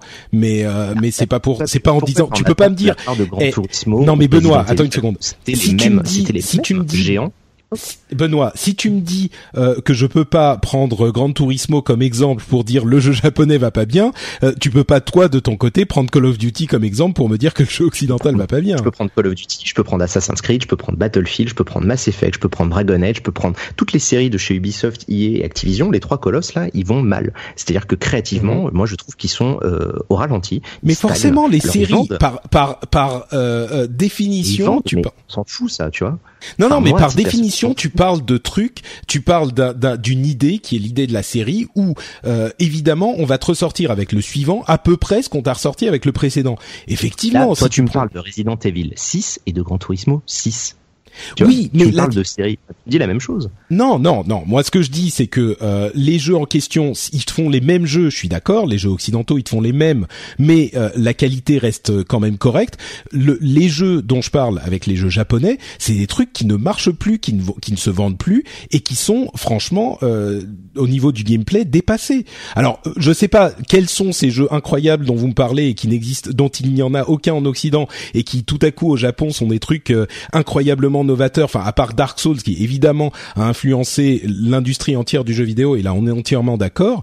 Euh, je vois pas à part des petits trucs artistiques confidentiels dont on peut tout à fait trouver euh, des exemples aussi de ce type-là en Occident. Euh, au Japon, je vois pas où sont ces succès incroyables. Les succès au Japon et la, la raison pour laquelle, euh, enfin la, la, la direction que prend l'industrie du jeu vidéo japonais, c'est le mobile et c'est ça qu'ils font tous et c'est ça qui marche partout. Euh, donc, euh, enfin, je sais pas, peut-être que je les connais pas les, les jeux en question dont vous dont vous euh, semblez dire qu'ils sont le le renouveau du jeu japonais. Non, non, non, mais, non, mais attends, non, non, t'as pas compris. En fait, c'est juste que un, un instant T, moi, en fait, dire que parce que une industrie va bien et qu'elle est en bonne santé parce qu'elle vend des jeux, c'est bon. Moi, je m'en fous. Ce, cet, cet aspect-là ne m'intéresse pas. C'est-à-dire que je trouve juste que d'un point de vue créatif, les Japonais sont sortis de cette euh, période dans laquelle ils n'osaient plus créer et ils n'osaient plus innover et ils reproposent des choses. Alors effectivement, ça trouve peut-être pas son public. Euh, moi, ça m'intéresse pas. Tu vois, je m'en fiche. Savoir si un jeu se vend bien, s'il est bien, pour moi, je suis très content. Mais et je dis juste que tout ce que tu décrivais de phénomène, ça s'applique à la quasi-totalité des plus gros éditeurs occidentaux. Et je trouve ça fou que tu le vois pas. Bah, bah parce que je pense qu'on parle pas exactement de la même chose en fait. Euh, toi, tu le problème en fait. Hmm. Euh, si je peux t'interrompre Patrick, le problème c'est que tu prends comme exemple euh, Polyphonie Digital et Yamauchi donc sur GT6 euh, comme comme un exemple alors que Gran Turismo et Yamauchi en particulier sont un épiphénomène et un phénomène vraiment cantonné à Gran Turismo, c'est-à-dire que Yamauchi n'est pas un exemple du tout. C'est totalement l'inverse de l'exemple de l'industrie japonaise. parce que Yamauchi, euh, c'est un lazy ass. Le mec, il est feignant c'est un fainéant patenté. Le mec, ça fait des années qu'il donne aux pommes du, du Gran Turismo. Ah, ça sortira à chaque fois que les mecs de Sony vont voir Yamauchi. Hein, ils disent alors, euh, t'en es où de Gran Turismo? Ah ben j'avance. Non, mais on voudrait savoir quand est-ce qu'on peut annoncer. Non, non, mais les mecs, ferme ta gueule, j'avance. Tu vois, je finis mon jeu. Et ouais, enfin, on a quand même des jeux à vendre. Ouais, mais t'inquiète pas, il sera grandiose. Et après, le mec, il te sort Gran Turismo 6, qui est sorti, je rappelle, hein, je rappelle juste Gran Turismo 6 est sorti dans l'indifférence générale je me suis rendu compte qu'il était sorti trois mois après la sortie alors que j'ai un planning complet sur mon écran. Tu vois, bon, tellement, écoutez, tellement j'en avais juste rien à battre. On va, on va conclure quand même cette partie. Il y a un euh, vrai marché et il y a une véritable créativité émergente du Japon. Bon, alors j'attendrai que vous m'envoyez que vous m'envoyez les, les, les noms de ces jeux incroyables, euh, de ces jeux incroyables qui viennent du Japon et que visiblement je n'ai pas euh, découvert. Donc euh, je, je pas que c'est des jeux incroyables, c'est juste que l'industrie n'est plus dans une dans une étape où ils oui, savent pas se remettre en question. Non mais tu peux pas. C'était il y a dix ans. Ça. Benoît, tu peux pas juste dire ça. Tu peux pas juste dire l'industrie n'est plus machin et il y a des jeux innovants et puis après me dire ah oui mais il y a pas de jeu. Enfin, c'est que il y a jeu des innovant n'est pas un jeu forcément vendeur, Patrick. Non, si non, on bien se base sûr, sur mais... l'argent, c'est pas c'est pas le bon exemple. On parlait Euh, de créativité pure. D'une part, je Et, fais pas euh, partie des gens qui qui qui sont systématiquement, euh, euh, enfin non, c'est pas votre cas non plus, mais je veux dire le fait que ça fasse de l'argent est pas forcément une tare. euh, ça peut être un très bon jeu qui fait de l'argent, mais c'est même pas de ça dont je parle. Euh, les jeux incroyables dont vous me dites qu'ils symbolisent, enfin qui- qu'ils sont, euh, euh, qu'ils montrent le, le renouveau euh, créatif de l'industrie japonaise. Moi, j'en vois pas énormément, donc euh, peut-être qu'il y Bah, en a et que je les ai ratés. Euh, bah oui, Il y en a peut-être, énormément, mais c'est toujours plus si que t'as l'Occident. comme Vanquish, tu peux pas avoir un avis sur le genre du Bah, TPS. effectivement, t'as raté le meilleur. tu vois. Van- si Vanquish, t'as je pas joué. Bayonetta, tu, tu peux pas euh, Si, avoir un Bayonetta, avis sur les beat'em all, tu vois. Non, mais Bayonetta, j'y ai joué. Vanquish, j'y ai pas joué. Vanquish, Est-ce que euh, tu as j'irai fait contrat au. Probotector Non. Est-ce que tu as fait euh, Probo- t'as Super Probotector à l'époque sur Super NES Ah bah on oui, s'appelait, bien sûr. euh, À l'époque, Super oui, oui, Turrican. sûr. Ben, tu prends Turrican, tu le mets en 3D dans un TPS et t'as Vanquish. Et donc, t'es en train de me parler d'un jeu qui a 25 ans et tu me dis que c'est le Non, renouveau du. C'est sorti il y a 5-6 ans, c'était déjà Non, un non, exemple de... Turrican, un Turrican. Non, non, Shuriken, mais c'est pas- pour l'aspect, il y a plein de boulettes, ça tire dans tous les sens. Tu vois, tu te rappelles à peu près la violence que c'était dans ce Bon, jeu-là. écoutez, les gars, les gars, excusez-moi, je vais mettre, je vais faire, je vais mettre le, le, la fin à la conversation parce que je suis désolé, je pense qu'on, moi, je voudrais bien en parler pendant trois heures, mais j'ai l'impression qu'on qu'on ne va nulle part et qu'on ne tombe pas d'accord. Donc, euh, on va pas faire toute l'émission sur le sujet. Pardon? Agree to disagree. euh, Je vais Voilà. même faire mieux. Je vais faire pas ce que ce que je vais faire, c'est que je vais aller euh, chercher Vanquish, euh, je vais y jouer et puis je je vais essayer de voir euh, ce dont vous parlez parce que euh, j'ai visiblement j'ai raté un truc. Donc euh, je vais aller je vais aller découvrir Vanquish et peut-être que je vais découvrir du coup une merveille. Donc voilà. Donc tout ça parti de Grand Turismo Sport. Euh, vous nous en nul, saurons hein, plus euh, en novembre. C'est Osef, il y a Forza sur PC Ouais, qui est gratuit, amusez-vous. Voilà. Euh, malheureusement, malheureusement, moi qui adorais GT, voilà quoi. C'est, j'ai vu la, j'ai vu la, la vidéo. Mm. Elle était très, très mal encodée, certes, mais bon, c'est, ça reste, on dirait de la PS3 ultra bien optimisée, alors qu'on est sur PS4 et qu'il faudrait en mettre plus plein la gueule, quoi. Bah, et disons niveau que gameplay, j'ai peur que ce soit mou et chiant. Ouais, le truc sur lequel on est d'accord, c'est que Gran Turismo, malheureusement, la, la série a perdu de sa superbe passé. Euh, C'est la série à civilisation, papa, en fait. ouais, bah oui, oui, Voilà, mais qui a pas changé, ouais. C'est une série à papa, tu prends ton petit volant, tu fais ton petit tour, t'es content, puis c'est fini. Mais t'as Ah, il plus- y a des gens qui s'appelaient, hein, mais-. Ouais. Ah non, mais c'est pas, c'est pas un mal, attention. Mais c'est un genre. Euh, Civilisation 6 qui sortira le 21 octobre. Euh, je vais passer vite parce que du coup on a passé beaucoup de temps là-dessus. Euh, King of Une série, Fighters. D'ailleurs, un merveilleux exemple hein, de, de renouvellement et de remise en question. Hein. Bah oui, euh. Ouais. Euh, Civilisation, il y a eu des, des soucis spécifiques à, à Civilisation, mais bon. Ça fait ça fait trois épisodes que c'est n'importe quoi, mais bon. King of Fighters euh, 14 est confirmé en Europe, ça arrivera le 26 août. Euh, là effectivement, on le, ne le parle meilleur que de jeu séries, Dreamcast hein, depuis des années. c'est clair. Euh, Mass Effect, moi je m'en fous, je l'achète Day One. Euh, Mass Effect Andromeda sortira en 2017 et plus en fin d'année. Euh, Resident Evil 7 euh, pourrait être peut-être annoncé à l'E3, il y a des doit. Des normalement. C'est une hein, obligation. C'est une On est, obligation. on est au 20 ans de Resident Evil, euh, Patrick. Ils sont obligés d'annoncer quelque chose. Euh, ils ont lancé un setup énorme avec Resident Evil 6, même s'il était extrêmement imparfait dans son gameplay et dans son game design. Au niveau du scénario, ils ont annoncé énormément de choses. Ils ont annoncé un renouvellement, une nouvelle génération. Ils sont obligés, Capcom est littéralement obligé de sortir quelque chose et quelque chose de bien. Sinon, sa licence, elle est morte. Parce qu'on va Elle est l'enterrer déjà morte. Ouais, ça fait un bail qu'elle est morte. non. Ils font que, Non, ils font que ressortir les mêmes épisodes à la noix. Ils t'adaptent Euh, des jeux RE6, DS sur c'était PC, novateur. euh, ouais. RSI c'était novateur. Non, RSI dans, dans le scénaristiquement, il faisait avancer les choses. Il rappelait, il rappelait, euh, c'était un bel hommage à la série. Il rappelait des choses scénaristiquement. Au niveau du gameplay, on est d'accord, il y a plein de trucs qui allaient vraiment pas et qui étaient à chier. Mais, euh, mais Resident Evil 7 doit justement amener des nouveaux personnages et une nouvelle, une nouvelle odyssée pour repartir pour au moins 10 ans, quoi. Peut-être. Ouais, C'est écoute, ça, le monde d'espoir. Peut-être que ça arrivera. euh, Ah non, mais c'est- leur but, hein. Normalement, c'est le but de Capcom et c'est leur dernier espoir à eux. Moi, perso, s'il n'y a pas Bah, de RE7, surtout tant que- pis, hein, j'ai fait mon deuil. euh. Surtout que euh, Capcom, comme on l'a évoqué, mais on peut le, le préciser, euh, Capcom est la seule société qui va pas très bien dans les, les gros développeurs de jeux euh, au Japon et à vrai dire un petit peu partout. Tout le monde financièrement se porte super bien, tout le monde marche super bien, euh, y compris les Japonais et y compris euh, un petit peu étonnant, mais y compris Konami. Euh, je dis un petit peu étonnant parce qu'on a eu beaucoup de questions sur euh, l'avenir de Konami dans le jeu vidéo et les questions sont pas forcément, euh, on n'a pas forcément les réponses aujourd'hui, mais ils vont très très bien. Square Enix va très bien. Namco Bandai va plus que très bien. Pareil en Europe, on a eu les résultats sur la- l'année fiscale. Activision va très bien. Ubisoft va très. Enfin, vraiment, le jeu vidéo, tout le monde se porte super bien. À- Sauf un petit peu à part. euh, oui, Take Two, étrangement, malgré Non, mais euh, malgré GTA. Non, non, mais euh, bon. Ça, l'analyse, l'analyse était très bête sur Take-Two, mais c'est- c'est très simple. Ils ont six nouvelles IP qui doivent sortir dans les deux ans. Euh, notamment Rockstar qui doit annoncer un nouveau jeu. Alors est-ce que ce sera euh, Red Dead 2 Euh, Moi je m'accroche pour que ce soit lui, mais euh, ils, ils ont énormément d'argent qui a été investi de ces trois dernières, ces quatre dernières années sur des, des nouveaux jeux. Ils ont Battleborn qui se casse la gueule, ça c'est encore notre problème. Mais c'est normal qu'ils perdent de l'argent parce qu'ils ont énormément de choses à sortir qui sont encore dans les Mm. cartons. Donc tout ça c'est des frais de développement. Quand ils vont sortir leur jeu, ils vont remonter. Après ils sont ils sont pas loin de l'équilibre. Hein. C'est 200 millions Ouais, de dollars de dette ou mieux, ouais. 250 millions. C'est que dalle pour eux. Je veux dire euh, GTA GTA continue de vendre, ils en sont à 65 millions, ils en ont vendu 5 depuis le début de l'année. Je veux dire, GTA, ça continue, c'est un grenier à blé, et ils vont, le prochain jeu Rockstar mm. sera encore un grenier à blé. Et donc il y a guère que Capcom qui fait figure de mauvais élève. Entre parenthèses, ils ont dit ce truc très très drôle. Ce qui est rigolo, c'est qu'à euh, l'instant où vous parlez de Tech 2, il y a Oscar Lemaire qui est en train de balancer ces, euh, ces trucs et en fait ils sont ils sont complètement à l'équilibre. Hein. Enfin c'est euh, ils sont à peine dans le rouge. Tech 2 va bien quoi. oui, bien sûr qu'ils vont mieux. C'est juste les frais d'investissement qui sont visibles quoi, c'est tout. Et, et, effectivement, euh, Capcom a dit un truc très drôle dans leur euh, dans leur investors call, euh, leur appel aux investisseurs.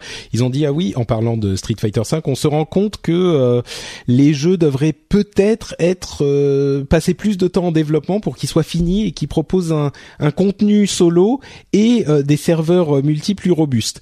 par exemple, Street Fighter V aurait peut-être dû passer un petit peu plus de temps en développement. Ils en ont vendu 1,4 million. Peut-être. Ça va. Et mais ils allaient en vendre 2 millions. Eh ben, c'est un peu ça en fait qui est drôle dans la dans leur. Euh, c'est ridicule hein, comme score. Hein. le, jeu, le jeu, est en train de mourir. Hein. Street 5 est en train de mourir tout seul parce que le jeu est tellement pas fini. Ils ont 9 mois de, de, de, de développement qui est parti en fumée parce que les développeurs de Capcom sont des branleurs ils sont mauvais. J'aime cette analyse euh, précise et, et professionnelle euh, des capacités. Alors, alors pourquoi je dis que ce sont des branleurs et qu'ils sont mauvais? Parce que ça, c'est des, des, retours que j'ai moi de mes contacts de mon côté, où les mecs se sont arrachés les cheveux au Japon euh, pour le netcode. De, de ce que j'ai pu entendre, il y avait un mec qui s'est occupé du netcode, qui a monté le netcode et le reste, et le type était quasiment tout seul pour bosser tout le temps. Euh, sur au niveau du développement des personnages et sur le gameplay, ils se sont, ils se sont retrouvés à, à foirer et à devoir recommencer plusieurs persos parce qu'ils n'avaient pas réussi à trouver le bon équilibre, parce qu'ils n'avaient pas réussi à les implémenter proprement et ils faisaient bugger le jeu. Les mecs ont eu des gros problèmes sur le développement de base du jeu, ils ont perdu du temps parce qu'ils voulaient faire... Euh, les nouvelles consoles sont des PC, les mecs ont du mal à développer dessus, ils n'ont pas encore les optimisations, ils savent pas le faire et ils voulaient pas investir plus pour pouvoir prendre une autre équipe pour les supplanter ou les suppléer même. Euh, du coup, ben, on se retrouve avec un jeu qui est fini, euh, qui, est, très sympa à jouer. Ok, le gameplay est fabuleux et j'aime beaucoup les mécaniques. Bah, ça, va marcher, je crois. Hein ça marchote au niveau de l'e-sport, mais tout le reste du contenu, tout le reste de la structure, de l'emballage, à commencer par le menu, franchement, on est, c'est chier par terre. je, suis désolé. Ah ça, non, non, mais, on est, on est d'accord. C'était le gros, c'est le gros problème du jeu quand il est sorti. Encore maintenant, il y a toujours pas de, de vrai store pour les persos, etc. C'est un énorme problème. Et, et c'est d'ailleurs pour ça que j'en parle. le mode story qui était promis et, et mine de rien, il, a son importance. Il arrive en euh, juin. en juin. tiens, tiens regarde mon œil, tu vois, j'ai mon doigt qui se met dedans. Euh, moi, le mode story, je le vois pour août. Hein. Parce que vu où ils sont partis, on a déjà tellement de retard sur les persos et tellement de retard sur l'équilibrage et sur plein de trucs. Ouais, les mecs, là, ils savent très bien que si en septembre, ils en ont pas vendu une, une tétrachier pendant l'été, euh, je suis même pas sûr qu'on ait une saison 2 avec des nouveaux persos et que le jeu soit suivi. Mais bien sûr, mais évidemment, ils peuvent bah, pas ne pas. Obligés. Mais oui, euh, ils vont faire, ils vont faire comme euh, comme à l'époque de FF14 chez Square Enix. Ils vont boucher leur pain noir pendant très longtemps. Ils vont nous faire un reboot où ils vont nous ressortir le jeu dans une nouvelle version. Ça va leur coûter un bras, ça va probablement causer la mort de Ono, mais le truc c'est que c'est déjà, puis ils peuvent pas. là pour le coup, je vais me permettre une généralité, mais ils peuvent pas se permettre de laisser mourir comme ça Street 5. Ils peuvent pas. Non, mais oui. C'est une question, limite, c'est une question d'honneur. Euh, non, mais même au-delà, au-delà d'honneur, ils ont tellement. Financièrement, ils sont en train de se faire abandonner par leurs partenaires, quoi. Hmm. C'est les partenaires vont finir par les abandonner si c'est pas déjà fait. Moi, j'ai certaines infos comme quoi ça commence vraiment à tousser au niveau des partenaires de financement euh, internes et externes. Les mecs leur disent bon, maintenant, ça suffit, quoi. Soit bah, vous, finissez votre putain de jeu et vous m'en vendez, euh, vous atteignez les chiffres, le, soit, euh, soit maintenant, ben nous on va se barrer parce que on peut pas continuer à injecter de la thune dans un projet où euh, vous avez fait n'importe quoi et où le public ne suit pas parce qu'ils ont besoin que le public suive. Bah, là, on ça, est on est d'accord que on est, on est, on en est très très, on en est très très loin, c'est sûr. c'est une occasion manquée, c'est certain. Peut-être qu'ils vont monter avec Resident Evil 7. Voilà, donc Franck sera content, ça sera magnifique. Non, je, je serais content s'ils s'en sortent, mais bon, tant pis pour eux après. Hein. Ont si vraiment ils font de la merde et qui sont qui, qui jouent sur leur arrogance et leur euh, mais non mais c'est pas ça. mais hein. écoute Franck c'est pas qu'ils jouent sur leur arrogance c'est qu'ils ont merdé un développement du jeu. Effectivement ils ont voulu le sortir alors qu'il ah fallait pas. euh, non non attends ils, ont, ils en ont pas marlé qu'un Patrick. Il y a un truc qui est sorti en 2011 qui va te rappeler quelque chose. Tout le monde l'a oublié s'appelle Street Fighter Cross Tekken tu vois. Non mais ça c'est pas le premier qui merde Oui, mais c'était un jeu qui mecs, était ils pas ont- bon, mais euh, c'est c'est Non, non, une- un autre Tekken problème. était bon, c'est qu'il était, il était développé avec les pieds, il n'était pas fini. Euh, ils ont, ils sont revenus sur euh, sur ce qu'ils voulaient faire parce qu'ils ont voulu faire du Mais blé, et ils ont enchaîné. craché leur. Pardon, encore Benoît? autre chose. Non, Non, Benoît grogne, c'est rien, enchaînons. c'est habituel. Ouais, ouais. enchaîne. Bon, effectivement, euh, Nvidia Ah oui. GTX 1080, les euh, performances ont l'air bonnes, les premiers tests sont en train de sortir. Bah, si ça a étonné qui que ce soit, euh, visiblement, c'est à peu près euh, dans ce qu'ils avaient promis dans leur conférence de presse Nvidia. Donc, euh, on n'a pas encore les performances de la 1070 par contre. Ça, ça arrivera bientôt Non. et c'est plutôt celle euh, qui intéresse plus de gens puisqu'évidemment elle est un petit peu moins chère quand même. Donc euh, voilà, La- la- l- pour le moment, la série euh, des GTX 1000 quelque chose a l'air de tenir ses promesses. Euh, on parlait de jeux mobiles, tiens, euh, Tencent qui est déjà le, le roi du euh, jeu vidéo en Chine, euh, ils ont un œil sur Supercell. Euh, c'est un petit peu le développeur mobile qui a tout mon respect parce que je trouve qu'ils font des jeux qui ont un excellent gameplay contrairement à beaucoup de leurs concurrents. C'est vraiment des, des, des jeux, comment dire, des, eux tu sens que c'est des gamers et ils font des jeux qui sont pas juste des passe-temps, ils font des jeux qui ont un certain euh, des, des éléments de gameplay qui permettent de de d'une certaine profondeur. Donc euh, même si évidemment au-dessus de ça il y a un business model qui est parfois un peu discutable, euh, quoi qu'il en soit, Tencent qui a déjà euh, Riot, euh, qui est le euh, développeur de League of Legends évidemment, est en train de loucher sur euh, Supercell. Donc peut-être une vente de Supercell. Euh, entre parenthèses, il y a déjà euh, Supercell et, et pas un- un- une boîte privée. Ils ont ils sont déjà euh, en partie euh, chez Softmap. C'est Softmap qui est un développeur japonais. Je vous disais que les développeurs japonais c'est plutôt du côté du mobile que ça se passe en ce moment. Euh, donc voilà, peut-être Supercell chez Tencent bientôt. Disney par contre, ils arrêtent les frais. Ils sont en train de de, de fermer leur division jeux vidéo entièrement. En fait, c'est euh, Disney Infinity qui est euh, qui arrive à sa fin. Alors ça va euh, remettre de, de des parts de marché du côté de. euh, Enfin là, c'est c'est de l'euthanasie. Hein. C'était pas c'était pas terminé. Hein. bah, euh, tu veux dire, bah si, Infinity, bon, ils ont eu des problèmes, euh, des problèmes pour vendre tout ce qu'ils avaient produit et ça se vendait pas aussi bien qu'ils voulaient, mais ils avaient quand même quelques centaines de millions de, de ventes sur Disney Infinity. C'était pas un truc qui se portait pas bien, leur leur ligne de Toys to Life là, comme ça s'appelle.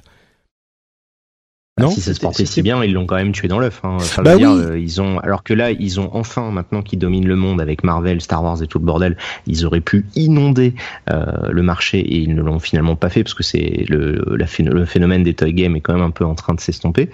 Donc, euh, Mais en fait, je crois euh, que Disney, Disney, ils sont en train de se, hein. Bah, le Disney, ce qu'ils sont en train de faire, c'est qu'ils se disent, euh, on va faire des licences, et puis plutôt que, de, que de s'emmerder à devoir, enfin, tu dois produire tes jouets, estimer combien tu vas en vendre, etc. Ils en ont beaucoup trop, trop produit pour euh, cette saison, cette année euh, de Infinity. Ils en ont vendu, je crois, la moitié du, des, des 2 millions qu'ils avaient euh, qu'ils avaient produits. Euh, mais tu vois, plutôt que de t'emmerder à devoir estimer tout ça, à faire tout ça, bah, tu mets euh, des, tu donnes des licences à des gens qui vont euh, bien gérer ton truc, qui vont en vendre des, des paquets de, de des camions entiers. Et toi, pendant ce temps, tu produis les films que tu veux produire, tu fais ce que tu sais faire, et tu vas pas forcément faire euh, 14 trucs en même temps. Et je crois que c'est de ce dans, dans cette euh, optique que se dirige euh, Disney. Ils n'ont pas forcément Ils arrêtent besoin. d'être éditeurs simplement. Hein. Donc euh, Oui, c'est ça. Ils ferment Avalanche, ils arrêtent l'édition de jeux, mais il y a euh, Marvel Heroes qui marche extrêmement bien. Euh, Il y a les jeux Marvel mobile qui marchent très très bien aussi. qui sont tous des licences Euh, en fait. Eux, ils engrangent Ah oui, l'argent. c'est ce ça, c'est leur licence. Ils prennent la maille. Mais ils ont fait la même chose il y a, il y a, il y a, il y a presque 20 ans avec le cinéma au départ. Hein. C'est ils ont vendu des licences à droite à gauche, ils ont vendu Spidey à Sony, les X-Men à la Fox, et puis maintenant ils essayent de récupérer un peu tout le monde parce que ben, les mecs ont fait des ça films de c'était un merde peu pour garder les licences. C'était Mais... ça c'était Bah, différent. C'est quand Marvel, euh, c'est quand Marvel était en très grosse difficulté. Ah, c'est quand ils étaient en ont train de dû- mourir, ouais, C'est ça. euh, Ils ont vendu les licences pour, mais ils ont vendu les droits aux licences. Moi, ce que je veux dire, c'est que Disney va vendre euh, le droit de faire des jeux vidéo sur leurs licences existantes plutôt que de s'emmerder à faire les jeux vidéo eux-mêmes. Ils vont prendre les, je sais pas, 5, 10, 15 euh, des, des ventes qu'ils vont euh, Et puis voilà, euh, pas besoin de s'emmerder à, à produire les jeux toi-même. Euh, Battlefield marcherait très bien chez EA. Il y aura un Battlefield 2 certainement. Enfin, il y aura, il y aura un jeu euh, rien que sur Star Wars, aura un marche jeu très par bien sur console. Bah, il marche très bien sur console, sur PC un peu moins. Oui, mais tu sais, ils en ont vendu 14 millions. Je crois qu'ils s'en foutent que ça soit sur PC ou sur il y, a console. Hein. Il y, a beaucoup de gens sur PC qui ont, mal au fondement en fait. Euh, oui, oui, c'est sûr, c'est sûr. Euh, bref, donc Disney, euh, ils arrêtent le, jeu vidéo en direct. Nintendo va semble-t-il commencer à produire ses propres films. Et là, c'était un petit peu un point d'interrogation. Euh, Nintendo qui produit ses propres films sur les années à venir.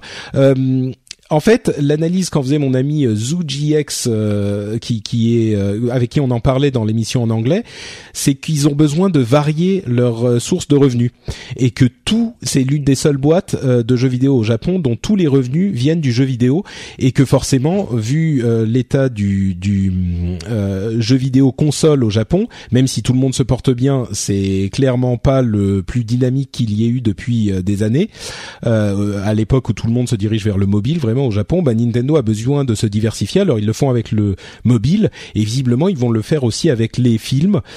Alors leurs euh, leurs euh, personnages et leurs jeux sont hyper connus, donc euh, je pense que c'est une bonne idée. Mais est-ce que Nintendo va réussir à produire des films de qualité? C'est un petit peu plus, disons que j'ai plus un point d'interrogation là-dessus. Je sais pas si vous, vous seriez client d'aller voir, enfin Zelda, ok, je peux le voir faire, mais euh... bah, attends, on autorise Blizzard à faire un film Warcraft. Je veux dire, à partir de là, tout est dit.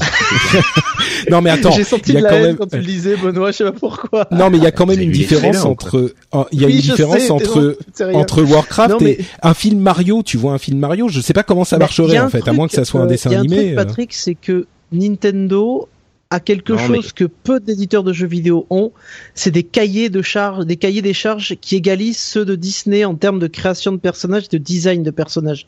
Les mecs ont des bouquins, c'était des bottins en fait, pour dire que Mario a telle taille, tel truc, le bouton doit avoir telle forme, la couture doit apparaître telle, de telle manière et tout ça. Va, ça va pas te faire un dessin. Ils ont tout pour créer du, si si, ils ont tout pour créer des personnages en 3D et des personnages dans des trucs d'animation qui soient extrêmement fidèles aux personnages qu'on a dans les jeux. Non mais bien sûr, mais c'est pas ça qui va arrêter euh, la, la, création d'un film. moi, la question que je me pose, c'est un film Mario, je vois, je comprends pas comment ça marcherait, à moins que ça soit un dessin animé. Enfin, après un film Pikmin, un film, tu vois, je suis pas sûr. Que ça serait réducteur de se dire que c'est uniquement un film Mario.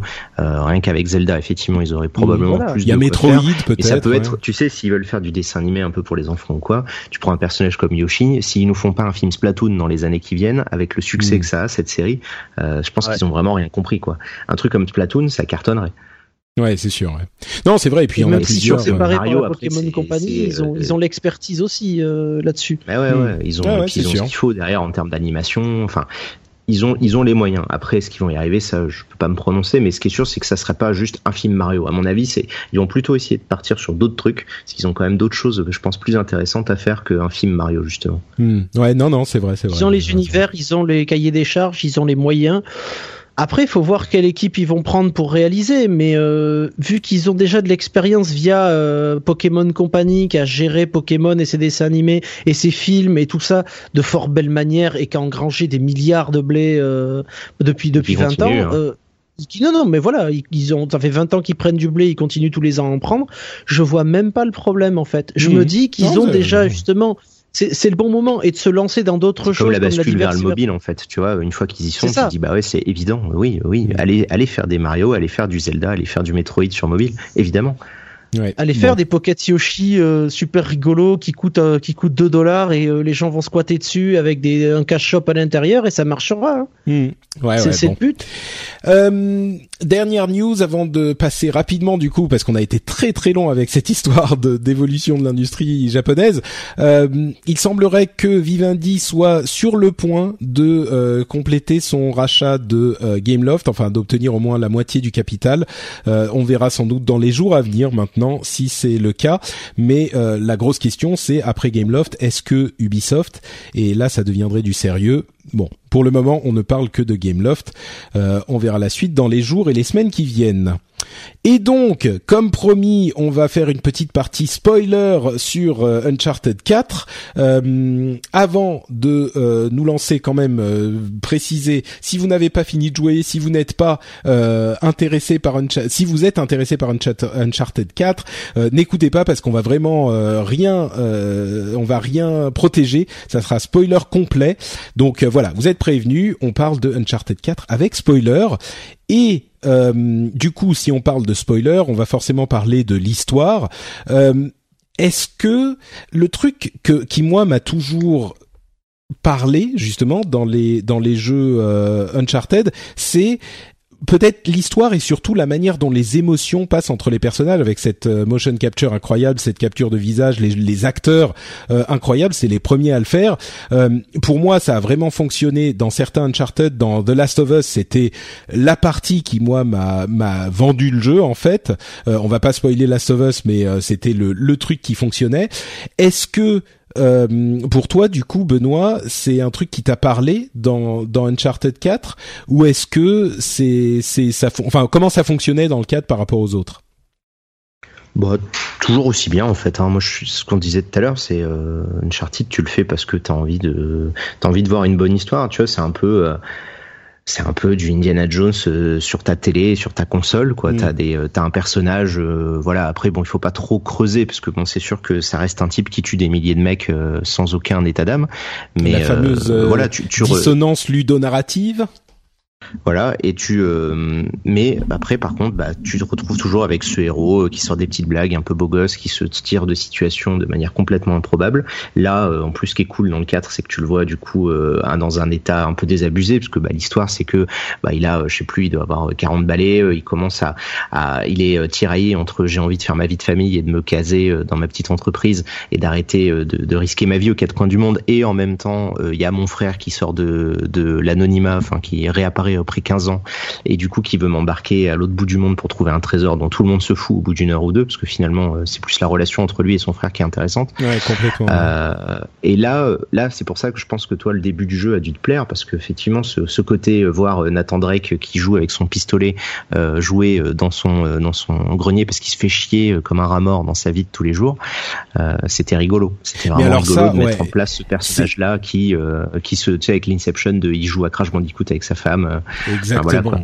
Il y avait, en fait, il y avait sur ces cinq premières heures plusieurs scènes. J'y repensais. il y avait plusieurs scènes pour qui pour moi sont vraiment vraiment mémorables. Quoi. Il y a cette partie où il est dans son grenier qui pour moi était une euh, une sorte de comment dire avait un poids émotionnel euh, hyper fort quoi. Quand tu joues dans son grenier, tu sens sous cette forme vidéoludique parce que toi tu tu, tu participes avec le personnage à son action, euh, tu sens le poids, euh, euh, la charge émotionnelle de ce type qui a décidé consciemment d'abandonner sa vie risquée parce que il veut protéger une autre partie de sa vie, l'amour qu'il a pour sa femme, euh, et, et, il a il a décidé de de d'abandonner euh, ce truc qu'il aimait pourtant. Et il y a ce moment dans le jeu où même le, le, bruit des petits des petits flingues du Nerf gun là ça participe au truc quoi. Ça te ça te montre la dérision de cette situation qu'il fait par rapport aux, aventures qu'il a vécues avant. Et tu sens toute la la la, la nostalgie qu'il a de son de son euh, de, son ancienne vie. Euh, et, et c'est rare je pense de d'avoir ce genre de, de, de réussir à créer ce genre de d'émotion un petit peu cinématographique dans le jeu vidéo. La, la partie pareil où il euh, où il parle à sa femme et où il dit ouais non je vais pas aller sur ce ce ce, ce coup dont parle mon collègue vraiment je vais pas y aller. Et puis il y a un, moment de tension et pour diffuser la tension, il se met à jouer à Crash Bandicoot et il y a cette mise en abîme du studio Naughty Dog qui finalement fait la même chose depuis 25 ans quoi. Ils font des personnages qui sautent au-dessus des trous et qui euh, et voilà, c'est les mêmes jeux et, Uncharted c'est Crash Bandicoot finalement, c'est une évolution. Euh, Ouh là là. et, et, le, enfin, non mais si tu veux, c'est ce qui, c'est ce qu'ils disent, c'est que d'ailleurs il le dit lui-même le personnage, il dit euh, Nathan Drake, il dit euh, euh, oui non mais voilà, euh, moi je le le le, le jeu c'est quoi, c'est sauter, euh, c'est sauter au-dessus des trous, bah moi j'y arrive super bien, tu vois, c'est voilà, c'est marrant, c'est c'est un petit clin d'œil. Et puis en même temps, il y a des moments, surtout dans la deuxième partie, où j'ai trouvé qu'il qu'il perdait un petit peu ce genre d'occasion. Il y a un moment absolument essentiel euh, vers la, la, fin du jeu où il a compris que euh, il préfère préserver sa vie avec sa femme plutôt que d'aller chasser les trésors comme il le faisait dans son enfance et il est avec son frère et son frère lui dit non viens on y va on va aller euh, on va aller trouver ce trésor, on est tellement prêt, on peut pas abandonner maintenant. Et lui, il décide, il dit, euh, non, je, il faut qu'on rentre maintenant. C'est fini. On est venu te chercher, on t'a récupéré et on va rentrer. On, on, on oublie cette euh, cette fantaisie et le, le, frère. On aurait pu attendre qu'il dise non, je m'en fous, je veux y aller quand même. Et ils le font pas. Ils tombent pas dans ce piège scénaristique, dans ce dans ce euh, schéma scénaristique trop classique. Et le frère dit, il réfléchit deux secondes, il dit ok, c'est bon, j'accepte, on va y aller. Et pourtant, malgré ça, cinq minutes plus tard, ils abandonnent complètement ce choix et le frère dit ah ouais non finalement euh, euh, je, vais quand même aller prendre le trésor. Et ça j'ai pas compris pourquoi ils avaient construit ça comme ça en fait. C'était un petit peu dommage euh, au niveau de la charge émotionnelle de, de le faire de ah. cette manière. Mais au niveau du scénar à un moment donné ils oublient qu'en fait le, la vie du frangin est menacée quoi. Ils oublient complètement que le frère il a il a un ultimatum qui fait que s'il ramène pas le trésor à ce baron de la drogue là qui a inventé de toutes pièces dans les dans les temps il se fait tuer quoi. Et tout ça est oublié pour mettre justement Drake face à son euh, à son son tiraillement entre est-ce que je suis un aventurier ou est-ce que je suis un homme euh, euh, au foyer quoi. Et, et comme tu le dis, comme on le disait tout à l'heure, c'est c'est trop long. C'est-à-dire que les premières heures du jeu, bon déjà toute la scène un peu surréaliste où tu joues les deux gamins qui sont capables de sauter de l'orphelinat et qui se jettent d'un bâtiment à l'autre alors qu'ils ont 12 ans, c'est complètement fou. cette cette partie-là, ça m'a pas gêné du tout, ça. là. Ah, ah moi au contraire, ça construit ça construit Drake gamin et ça m'a pas. Je sais qu'il y a des gens qui l'ont pas aimé, mais euh, ah, moi, ça m'a fatigué cette partie-là. Je t'avoue que je, trouvais que ça, c'était pas nécessaire, tu vois, pour la relation entre le frère. Mm. Je trouvais que la scène d'intro avec la prison donnait bien déjà les, les enjeux des deux frangins. Euh, et te remettre après un autre flashback. Enfin, en gros, ce qui gêne avec le 4, moi, je trouve, c'est que vraiment au niveau, euh, niveau rythmique, tu sens qu'ils sont plus, euh, ils sont plus au top là. Ils ont voulu trop en faire, ils ont voulu intégrer trop de trucs, trop de mécaniques. Ils ont voulu trop faire une démonstration de leur, euh, de leur excellence technique, Naughty Dog, et personne en doute en fait. Tu vois, on avait envie de leur dire, vous auriez fait un jeu de 3 heures, personne n'aurait douté de votre excellence technique et de votre mm. capacité à faire des jeux de 1000 heures. Quoi. C'est, c'est... Là, justement, au contraire, tout ce qu'ils ont prouvé, c'est que bah, quand ça s'étire un peu, ils savent pas forcément raconter des histoires sur la longueur. Parce que le jeu reprend après les rails, sur la fin, quand il y a euh, Elena qui les rejoint. Euh, tu vois, là, ils retrouvent un peu un rythme, mais tu as toute la partie où ils sont pas là, où il ment à sa femme, etc ça traîne en longueur, c'est les mêmes situations répétées, euh, toutes ces phases d'infiltration complètement ratées, euh, toutes ces phases où bon, tu, sais... tu comprends pas. C'est tout ce délire de base, le postulat du, du truc d'aventure où le pirate avant de mourir s'est dit qu'il allait qu'il allait poser des pièges et des énigmes aux quatre coins du monde ça a aucun sens, on s'en fout, tu vois. Et, eux, ils essayent de se prendre au sérieux là-dessus, alors que c'est là-dessus qu'ils auraient dû prendre de la dérision. Et, bon, tu sens qu'en tout, en tout le temps, eux-mêmes, les développeurs sont tirés entre deux postures de on veut raconter des histoires sérieuses et on veut traiter des thématiques adultes comme on l'avait fait dans, dans, The Last of Us, et on veut quand même que des gens tuent des milliers de, de types qui n'auront rien fait parce que euh, parce que on est des jeux bas du front et qu'il faut qu'on se vende. Et, et je trouve que tu ouais, sens je trouve dur quand même. Dans c'est forcé. ouais, mais ça, ça reste un jeu, tu vois, c'est c'est le c'est le le principe du jeu, c'est que oui, tu vas tuer des dizaines de mecs. C'est comme dans tous les films, je veux dire. Il y a il y a plein de films où euh, ils tuent euh, une armée de méchants qui vient les chercher, et puis tout à coup il y en a un euh, qui est juste à côté d'eux et euh, qui a un truc dans le genou. Et ils sont là, ah merde, j'espère que ça va bien aller, mon pauvre. il faut surtout pas que tu meurs, alors qu'ils viennent de d'assassiner 25 personnes, tu vois. Ça, si tu peux pas, tu vois, si ce genre de truc te dérange, bah oui, effectivement, tu vas pas passer un bon moment. Mais, ça me dérange dans la mesure où mm. euh, les autres sujets qu'ils abordent, tu vois, quand c'était dans le 2, on était que dans des questions d'aventure et on était toujours, on se posait pas des questions sur le personnage. C'était un type qui était là pour faire ça. Et, et là, en fait, ils remettent en question tout ça. Et euh, c'est un peu ce qui m'avait gêné à l'époque de GTA 4, c'est-à-dire qu'ils étaient, euh, ils associent en fait tout un tas de thématiques qui euh, s'associent pas du tout avec ce côté complètement insensible et froid du tueur que, que sont ces héros là. Donc, parce qu'ils te montrent un héros vachement sensible qui est capable de jouer dans son machin, et deux secondes après, il tue des types par camion entier. Les mecs à peine ils descendent des camions, ils se prennent des grenades dans la tête euh, et ils se posent jamais de questions quoi. Donc c'est dommage parce qu'ils créent un personnage dans les premières heures du jeu qui détruisent par la suite et qui font revenir à la fin avec la fin qui est euh, quand même un peu l'émotion et tout le bazar quoi.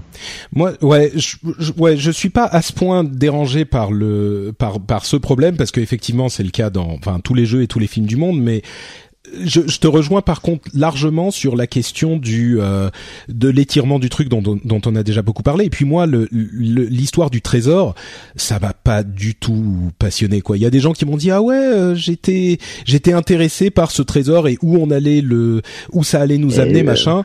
Enfin, le mec il a déjà trouvé Eldorado et Shambhala. Si tu veux, c'est comme Indiana Jones. Ils étaient emmerdés, ils se sont dit merde, qu'est-ce qu'on va lui faire trouver la prochaine fois, tu vois. Et, et, là, dans le jeu, de Tex ont... là, t'en as rien à péter. Hein. Et surtout qu'ils en jouent dans le jeu, ils disent ah ouais c'est encore une euh, une cité perdue. Et tu dis D'accord, c'est marrant qu'ils aient le recul dans le jeu, ils font une sorte de mise en abîme, machin, mais ça change pas le fait que oui, c'est encore une cité perdue. Et, et surtout, l'histoire de la cité perdue, euh, ce pirate qui a créé sa, sa, sa cité euh, des, des, pirates, bon bah ils ont volé l'argent de tous les de tous les habitants, ok, et ensuite euh, bah ils ont tué tous les habitants, ensuite ils ont tué tous les founders et puis enfin les, les fondateurs du truc, et puis il y a les deux pirates, bah ils sont tués entre eux.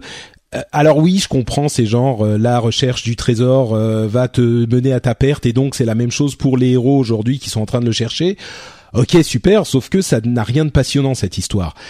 Mais par contre, pour moi, ce qui au final m'a amené à, vraiment aimer le jeu, parce que ça reste un, bon jeu quand même dans son ensemble. Là, je, je critique certains aspects, mais je le trouve quand même bon. Mais c'est l'épilogue. Et l'épilogue, pour moi, a, a carrément je vais pas dire sauver le jeu parce qu'il n'y avait pas besoin de le sauver, mais par contre, il a amené ce petit truc en plus qui est euh, sans doute la touche de Neil Druckmann qui a euh, repris le scénario du, enfin la, direction du jeu euh, il y a un quoi, un an et demi après la, la, fin du, du projet de Last of Us ou même un petit peu plus longtemps.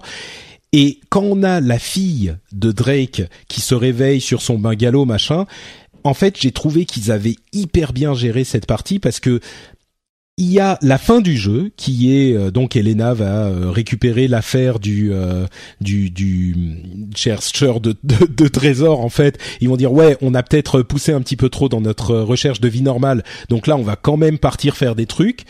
Donc c'est un bon compromis. Et tu te dis ok il y a une sorte de fin à l'histoire et tu peux te dire bon bah on a une conclusion quoi.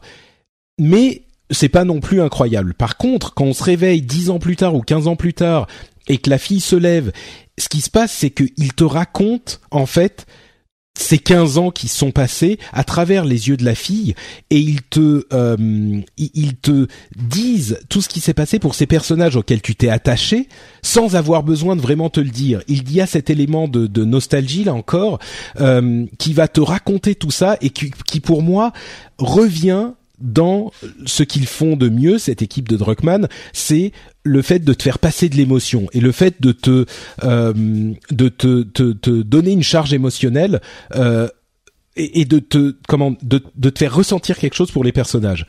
Je sais pas si toi c'est. C'est-à-dire que tu vois, t'as le début du jeu. En fait, t'as trois parties dans le jeu. T'as le début et la fin qui sont la même chose, et t'as tout ce milieu qui est imposé par le fait qu'ils veulent faire un jeu vidéo. Et le problème, c'est que tu ne peux pas, dans le même temps, dire aux gens Là, vous allumez votre cerveau, vous allez être intelligent parce qu'on va vous faire réfléchir à des vraies thématiques sur euh, bah, les, les, liens euh, de la fratrie, euh, le fait de vieillir, le fait de se trouver une vie normale, le fait de devenir adulte, etc. Ensuite, pendant 10 heures, vous éteignez votre cerveau, vous tuez des types parce que c'est des connards, donc vous les tuez. Et ensuite, ah oui, au fait, oubliez pas, vous avez un cœur, tu vois. Et, et moi, c'est ça qui m'a gêné dans ce jeu. C'est pour ça que je mmh. disais qu'ils étaient, ils étaient vraiment en train de faire le grand écart entre leurs envies tout à fait légitimes d'être un jeu un peu plus intelligent, un peu plus adulte, et leur obligation d'être un jeu con-con parce qu'ils sont obligés de l'être tu vois. Et tu sens que le jeu est tiraillé entre ces deux étapes-là, et la fin remet le jeu dans le droit chemin de ce qu'il voulait faire au tout début. Et moi, j'aurais préféré effectivement que toute la partie chiante du milieu disparaisse, tu vois, complètement. Le jeu aurait duré 5-6 heures euh, avec euh, une, une, chasse au trésor peut-être plus classique, euh, qui ne les amenait pas à l'autre bout du monde avec juste un trésor, un coffre, une grande grotte et puis deux trois fantômes par-ci par-là. Ça m'aurait été, ça m'aurait allé parfaitement. et là, ils ont tu voulu, peux pas le vendre 60 euros, un truc comme ça. Mais tu t'en fous, attends, euh, mais bien sûr que si, tu vends 60 balles euh, des jeux beaucoup plus courts. Enfin, c'est pas une histoire de prix. Si vraiment, si les mecs de Naughty Dog se sont euh, gênés, si leur seule raison d'avoir fait un jeu aussi long, c'est parce qu'ils avaient, ils voulaient en donner pour leur argent aux gens, eh ben je leur dis qu'ils ont rien compris, parce que ils ont, ils seraient tout à fait capables de nous faire une aventure deux fois moins longue, deux fois plus intense et les gens auraient applaudi encore plus. Et moi le premier. Parce que je m'en fous, moi, quand j'achète un jeu, s'il coûte 50 ou 60 balles, si euh, je passe 5 bonnes heures et qui sont vraiment, voire même excellentes, je préfère ça que de passer 5 bonnes heures, puis 10 heures chiantes, puis re 2 heures cool. Tu ouais. Moi je suis ouais, moi je suis un petit peu plus mesuré, je dirais ils auraient pu couper ouais 3 4 même 5 heures et ça aurait été parfait quoi. Et donc au final on, on dit effectivement la même chose, c'est un petit peu dommage d'avoir voilà, ouais, ce, dis, ce qui est dommage c'est qu'ils veulent faire un jeu adulte, un jeu réfléchi, un jeu vraiment poignant comme tu le dis, tu vois, il y a vraiment des moments où tu dis tu, tu te sens attaché surtout que nous en plus on a voilà, on, forcément on prend de la bouteille donc on se sent peut-être plus proche du personnage. Et et au milieu, ils sont sentis obligés justement d'enlever tout ça et de dire ah oui mais nous on est un jeu vidéo donc ben euh, pam pam boum boum et puis des caisses qui explosent. Voilà. Et, et ça, euh, mais ça, je trouve que c'est rigolo parce que c'est quand même symptomatique justement de, de, pas mal de studios ricains qui essayent de se sortir de ces codes-là euh, pour proposer quelque chose de plus adulte, mais qui sont encore tiraillés par justement mm. des objectifs de vente. Donc je trouve ça marrant de voir euh, Naughty Dog à leur niveau euh, comment ils, comment ils luttent, tu vois, avec cette avec mm. cette obligation, parce qu'après c'est un état de fait, t'es obligé de faire un truc qui va se vendre parce que à leur niveau ça coûte tellement cher, ils peuvent pas se permettre de faire un produit uniquement expérimental, quoi.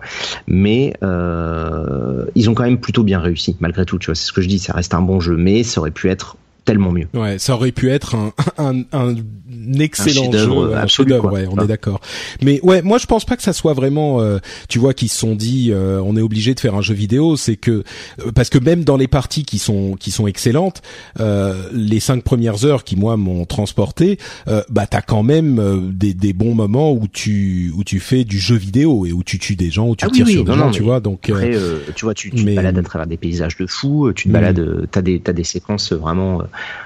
qui sont qui sont vraiment cool euh, en termes de voilà ça te prend mais c'est juste que c'est deux jeux différents tu vois c'est t'as un jeu qui veut t'amener quelque chose et t'as un, autre jeu dans ce jeu là qui veut t'amener encore autre chose et les deux ensemble bah ils arrivent pas à cohabiter si bien que ça. Et dans The Last of Us je trouvais qu'ils y arrivaient bien mieux tu vois. Ouais c'est vrai c'est vrai. Et puis dans dans The Last of Us euh, oui tu tuais des gens par dizaines mais tu comprenais pourquoi. C'était enfin c'était beaucoup plus cohérent. Mais en fait c'est ça c'est que le, le Uncharted 4 c'est la moitié c'est les meilleurs moments de The Last of Us et l'autre moitié c'est les moments moyens de Uncharted.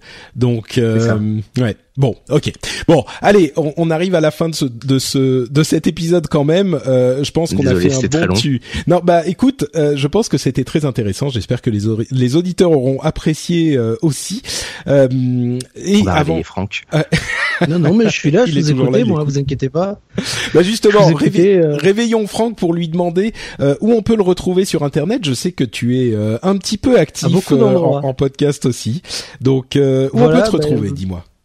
Alors, euh, à peu près tous les mois, on me retrouve sur Gamecult pour les guider solus euh, des, jeux du moment. Donc euh, ça c'est de base. Euh, là, il y a le guide Overwatch qui est en train de, sortir aujourd'hui pour la sortie du jeu. Il y avait euh, quelques petits persos qui avaient été présentés, mais là vous allez avoir le guide des 21 persos, plus une introduction en mode de jeu et une introduction un peu avancée sur le jeu pour vous expliquer que ce n'est pas Call of Duty justement. Je suis gentil, mais je vous, je vous le redis quand même. Euh, on me retrouve sur ce chez Sword Editions pour les, les, bouquins Level Up, par exemple, euh, qui sont des, des, MOOC dédiés au RPG. Je m'occupe de la section MMO et euh, pas mal de RPG occidental aussi. Euh, le prochain, euh, le dernier est sorti fin avril. Là, le prochain sortira normalement pour la fin d'année. Euh, et un bouquin en préparation chez Sword aussi, dont je n'ai pas le droit de parler, mais je peux juste dire qu'il arrivera bientôt. Euh, et puis après, pour les podcasts, Radio Kawa, radiokawa.com, où euh, on fait tous les mois les tauliers, par exemple, et puis je m'occupe de la direction de la production euh, des 23 émissions qu'on a actuellement, donc ça fait un gros paquet d'émissions. Il y a, bah, il y a de tout. Il y a du jeu vidéo, il y a de la culture, il y a du ciné, il y a des sorties, il y a des émissions musicales. bah justement, euh, tiens, moi, je, je recommanderais les clairvoyants pour les gens qui aiment bien l'univers ah, Marvel. et j'allais en parler aussi. Voilà, il y a aussi les clairvoyants, euh, qui est euh, qui est un podcast qu'on a créé avec, avec mon ami Faskill et euh, qui Warkeon nous a rejoint, qui est sur geekzone.fr. Lui, c'est un podcast qui est totalement différent vu qu'il est dédié au MCU, donc le Marvel Cinematic Universe. et justement, on enregistre normalement en fin de semaine voir ce week-end pour l'émission des deux ans. Magnifique. Parce que c'est déjà les deux ans de l'émission, donc euh, ça fait beaucoup de choses. Ouais, je suis assez actif. Oui, oui, effectivement. Bon bah donc et le et sur euh, sur Twitter pour suivre tout ça, Fox Monsieur. Euh, Benoît, quid de toi? Ben ça va bien. t'es, t'es, revenu sur euh, sur YouTube de manière active du coup? Non, non, pas du tout. Moi, pour l'instant, je, là, je suis euh, dans mon déménagement, donc c'est vrai que pour ah, l'instant, j'ai pas forcément de, lancer ou annoncer de nouveaux projets ni quoi que ce soit. Euh, là, en l'état, mon statut, c'est que je suis toujours pigiste pour Gamecult. Euh, donc, euh, bah, je fais des tests pour eux, notamment là, j'ai The Witcher qui doit arriver demain, je pense normalement si j'ai le temps de l'écrire. Euh, je leur prépare aussi pas mal de dossiers parce que finalement ils profitent, enfin je profite même du fait de plus y être pour pouvoir faire des trucs au long cours que j'ai jamais eu le temps de faire quand j'étais dans la rédaction. Et puis après pour la suite on verra. Euh, tu vois, je là je suis en train de m'installer, je profite pour justement de, de, quelques temps de repos, euh, d'avoir quitté euh, la vie parisienne pour pour profiter un petit peu de tout ça. Et puis la suite on verra. Après bah comme d'hab je suis sur je suis sur Twitter aussi et de temps en temps je fais des Twitch à l'occasion. Je fais je continue quand même de parler de Dark Souls assez souvent. Très bien. Et donc, euh, forcément, je passe à, d'autres jeux, mais euh, voilà, j'ai pas de, j'ai pas 36 euh, milliards de trucs pour l'instant. D'accord, bah c'est Exerve85 sur Twitter pour te poursuivre ton actualité. Très bien. Euh, pour ma part, c'est Note Patrick sur Twitter et Facebook. Vous retrouvez l'émission sur FrenchSpin.fr. Il y en a d'autres que vous apprécierez peut-être sur ce site également. Et évidemment, si vous appréciez Overwatch, il y a d'une part Overwatchers, l'émission en anglais que je fais avec mes amis Garrett et Chris euh, sur amove.tv et move.tv. Enfin, vous cherchez Overwatchers, vous retrouverez ça. Et l'épisode spécial du rendez-vous jeu sur Overwatch. Si vous êtes lancé dans le jeu et que vous voulez avoir un petit guide facile à écouter, euh, c'est quelques épisodes en arrière avec euh, mon ami AlphaCast. On avait fait ça il y a deux trois semaines, quelque chose comme ça. Vous le retrouverez dans le flux RSS. On vous remercie de nous avoir écoutés pour ce qui est, je crois, l'épisode le plus long de tous les rendez-vous jeux. Et on vous donne rendez-vous a priori dans deux semaines pour, euh, bah, ça sera bientôt le 3. Peut-être que du temps sera un peu chahuté, mais on reviendra très vite, c'est promis. Merci à vous tous et à très bientôt. Ciao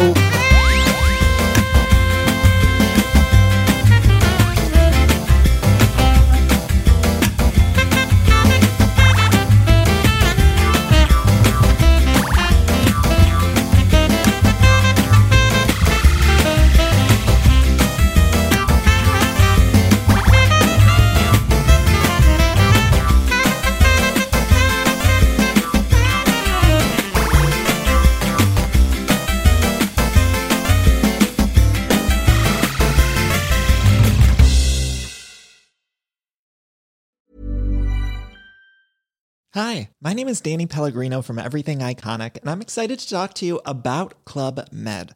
Club Med operates beach and mountain resorts and is the best all inclusive getaway for families. They have Club Med Punta Cana, their flagship family resort, and many other options in Mexico, the Caribbean, and around the world. Club Med are the pioneers of the all inclusive concept, which is the best way to vacation. Great for families, groups, or even solo travelers looking for land and water sports, delicious food food, and a place to make unforgettable memories. Visit clubmed.us, call 1 800 Club Med, or your travel advisor.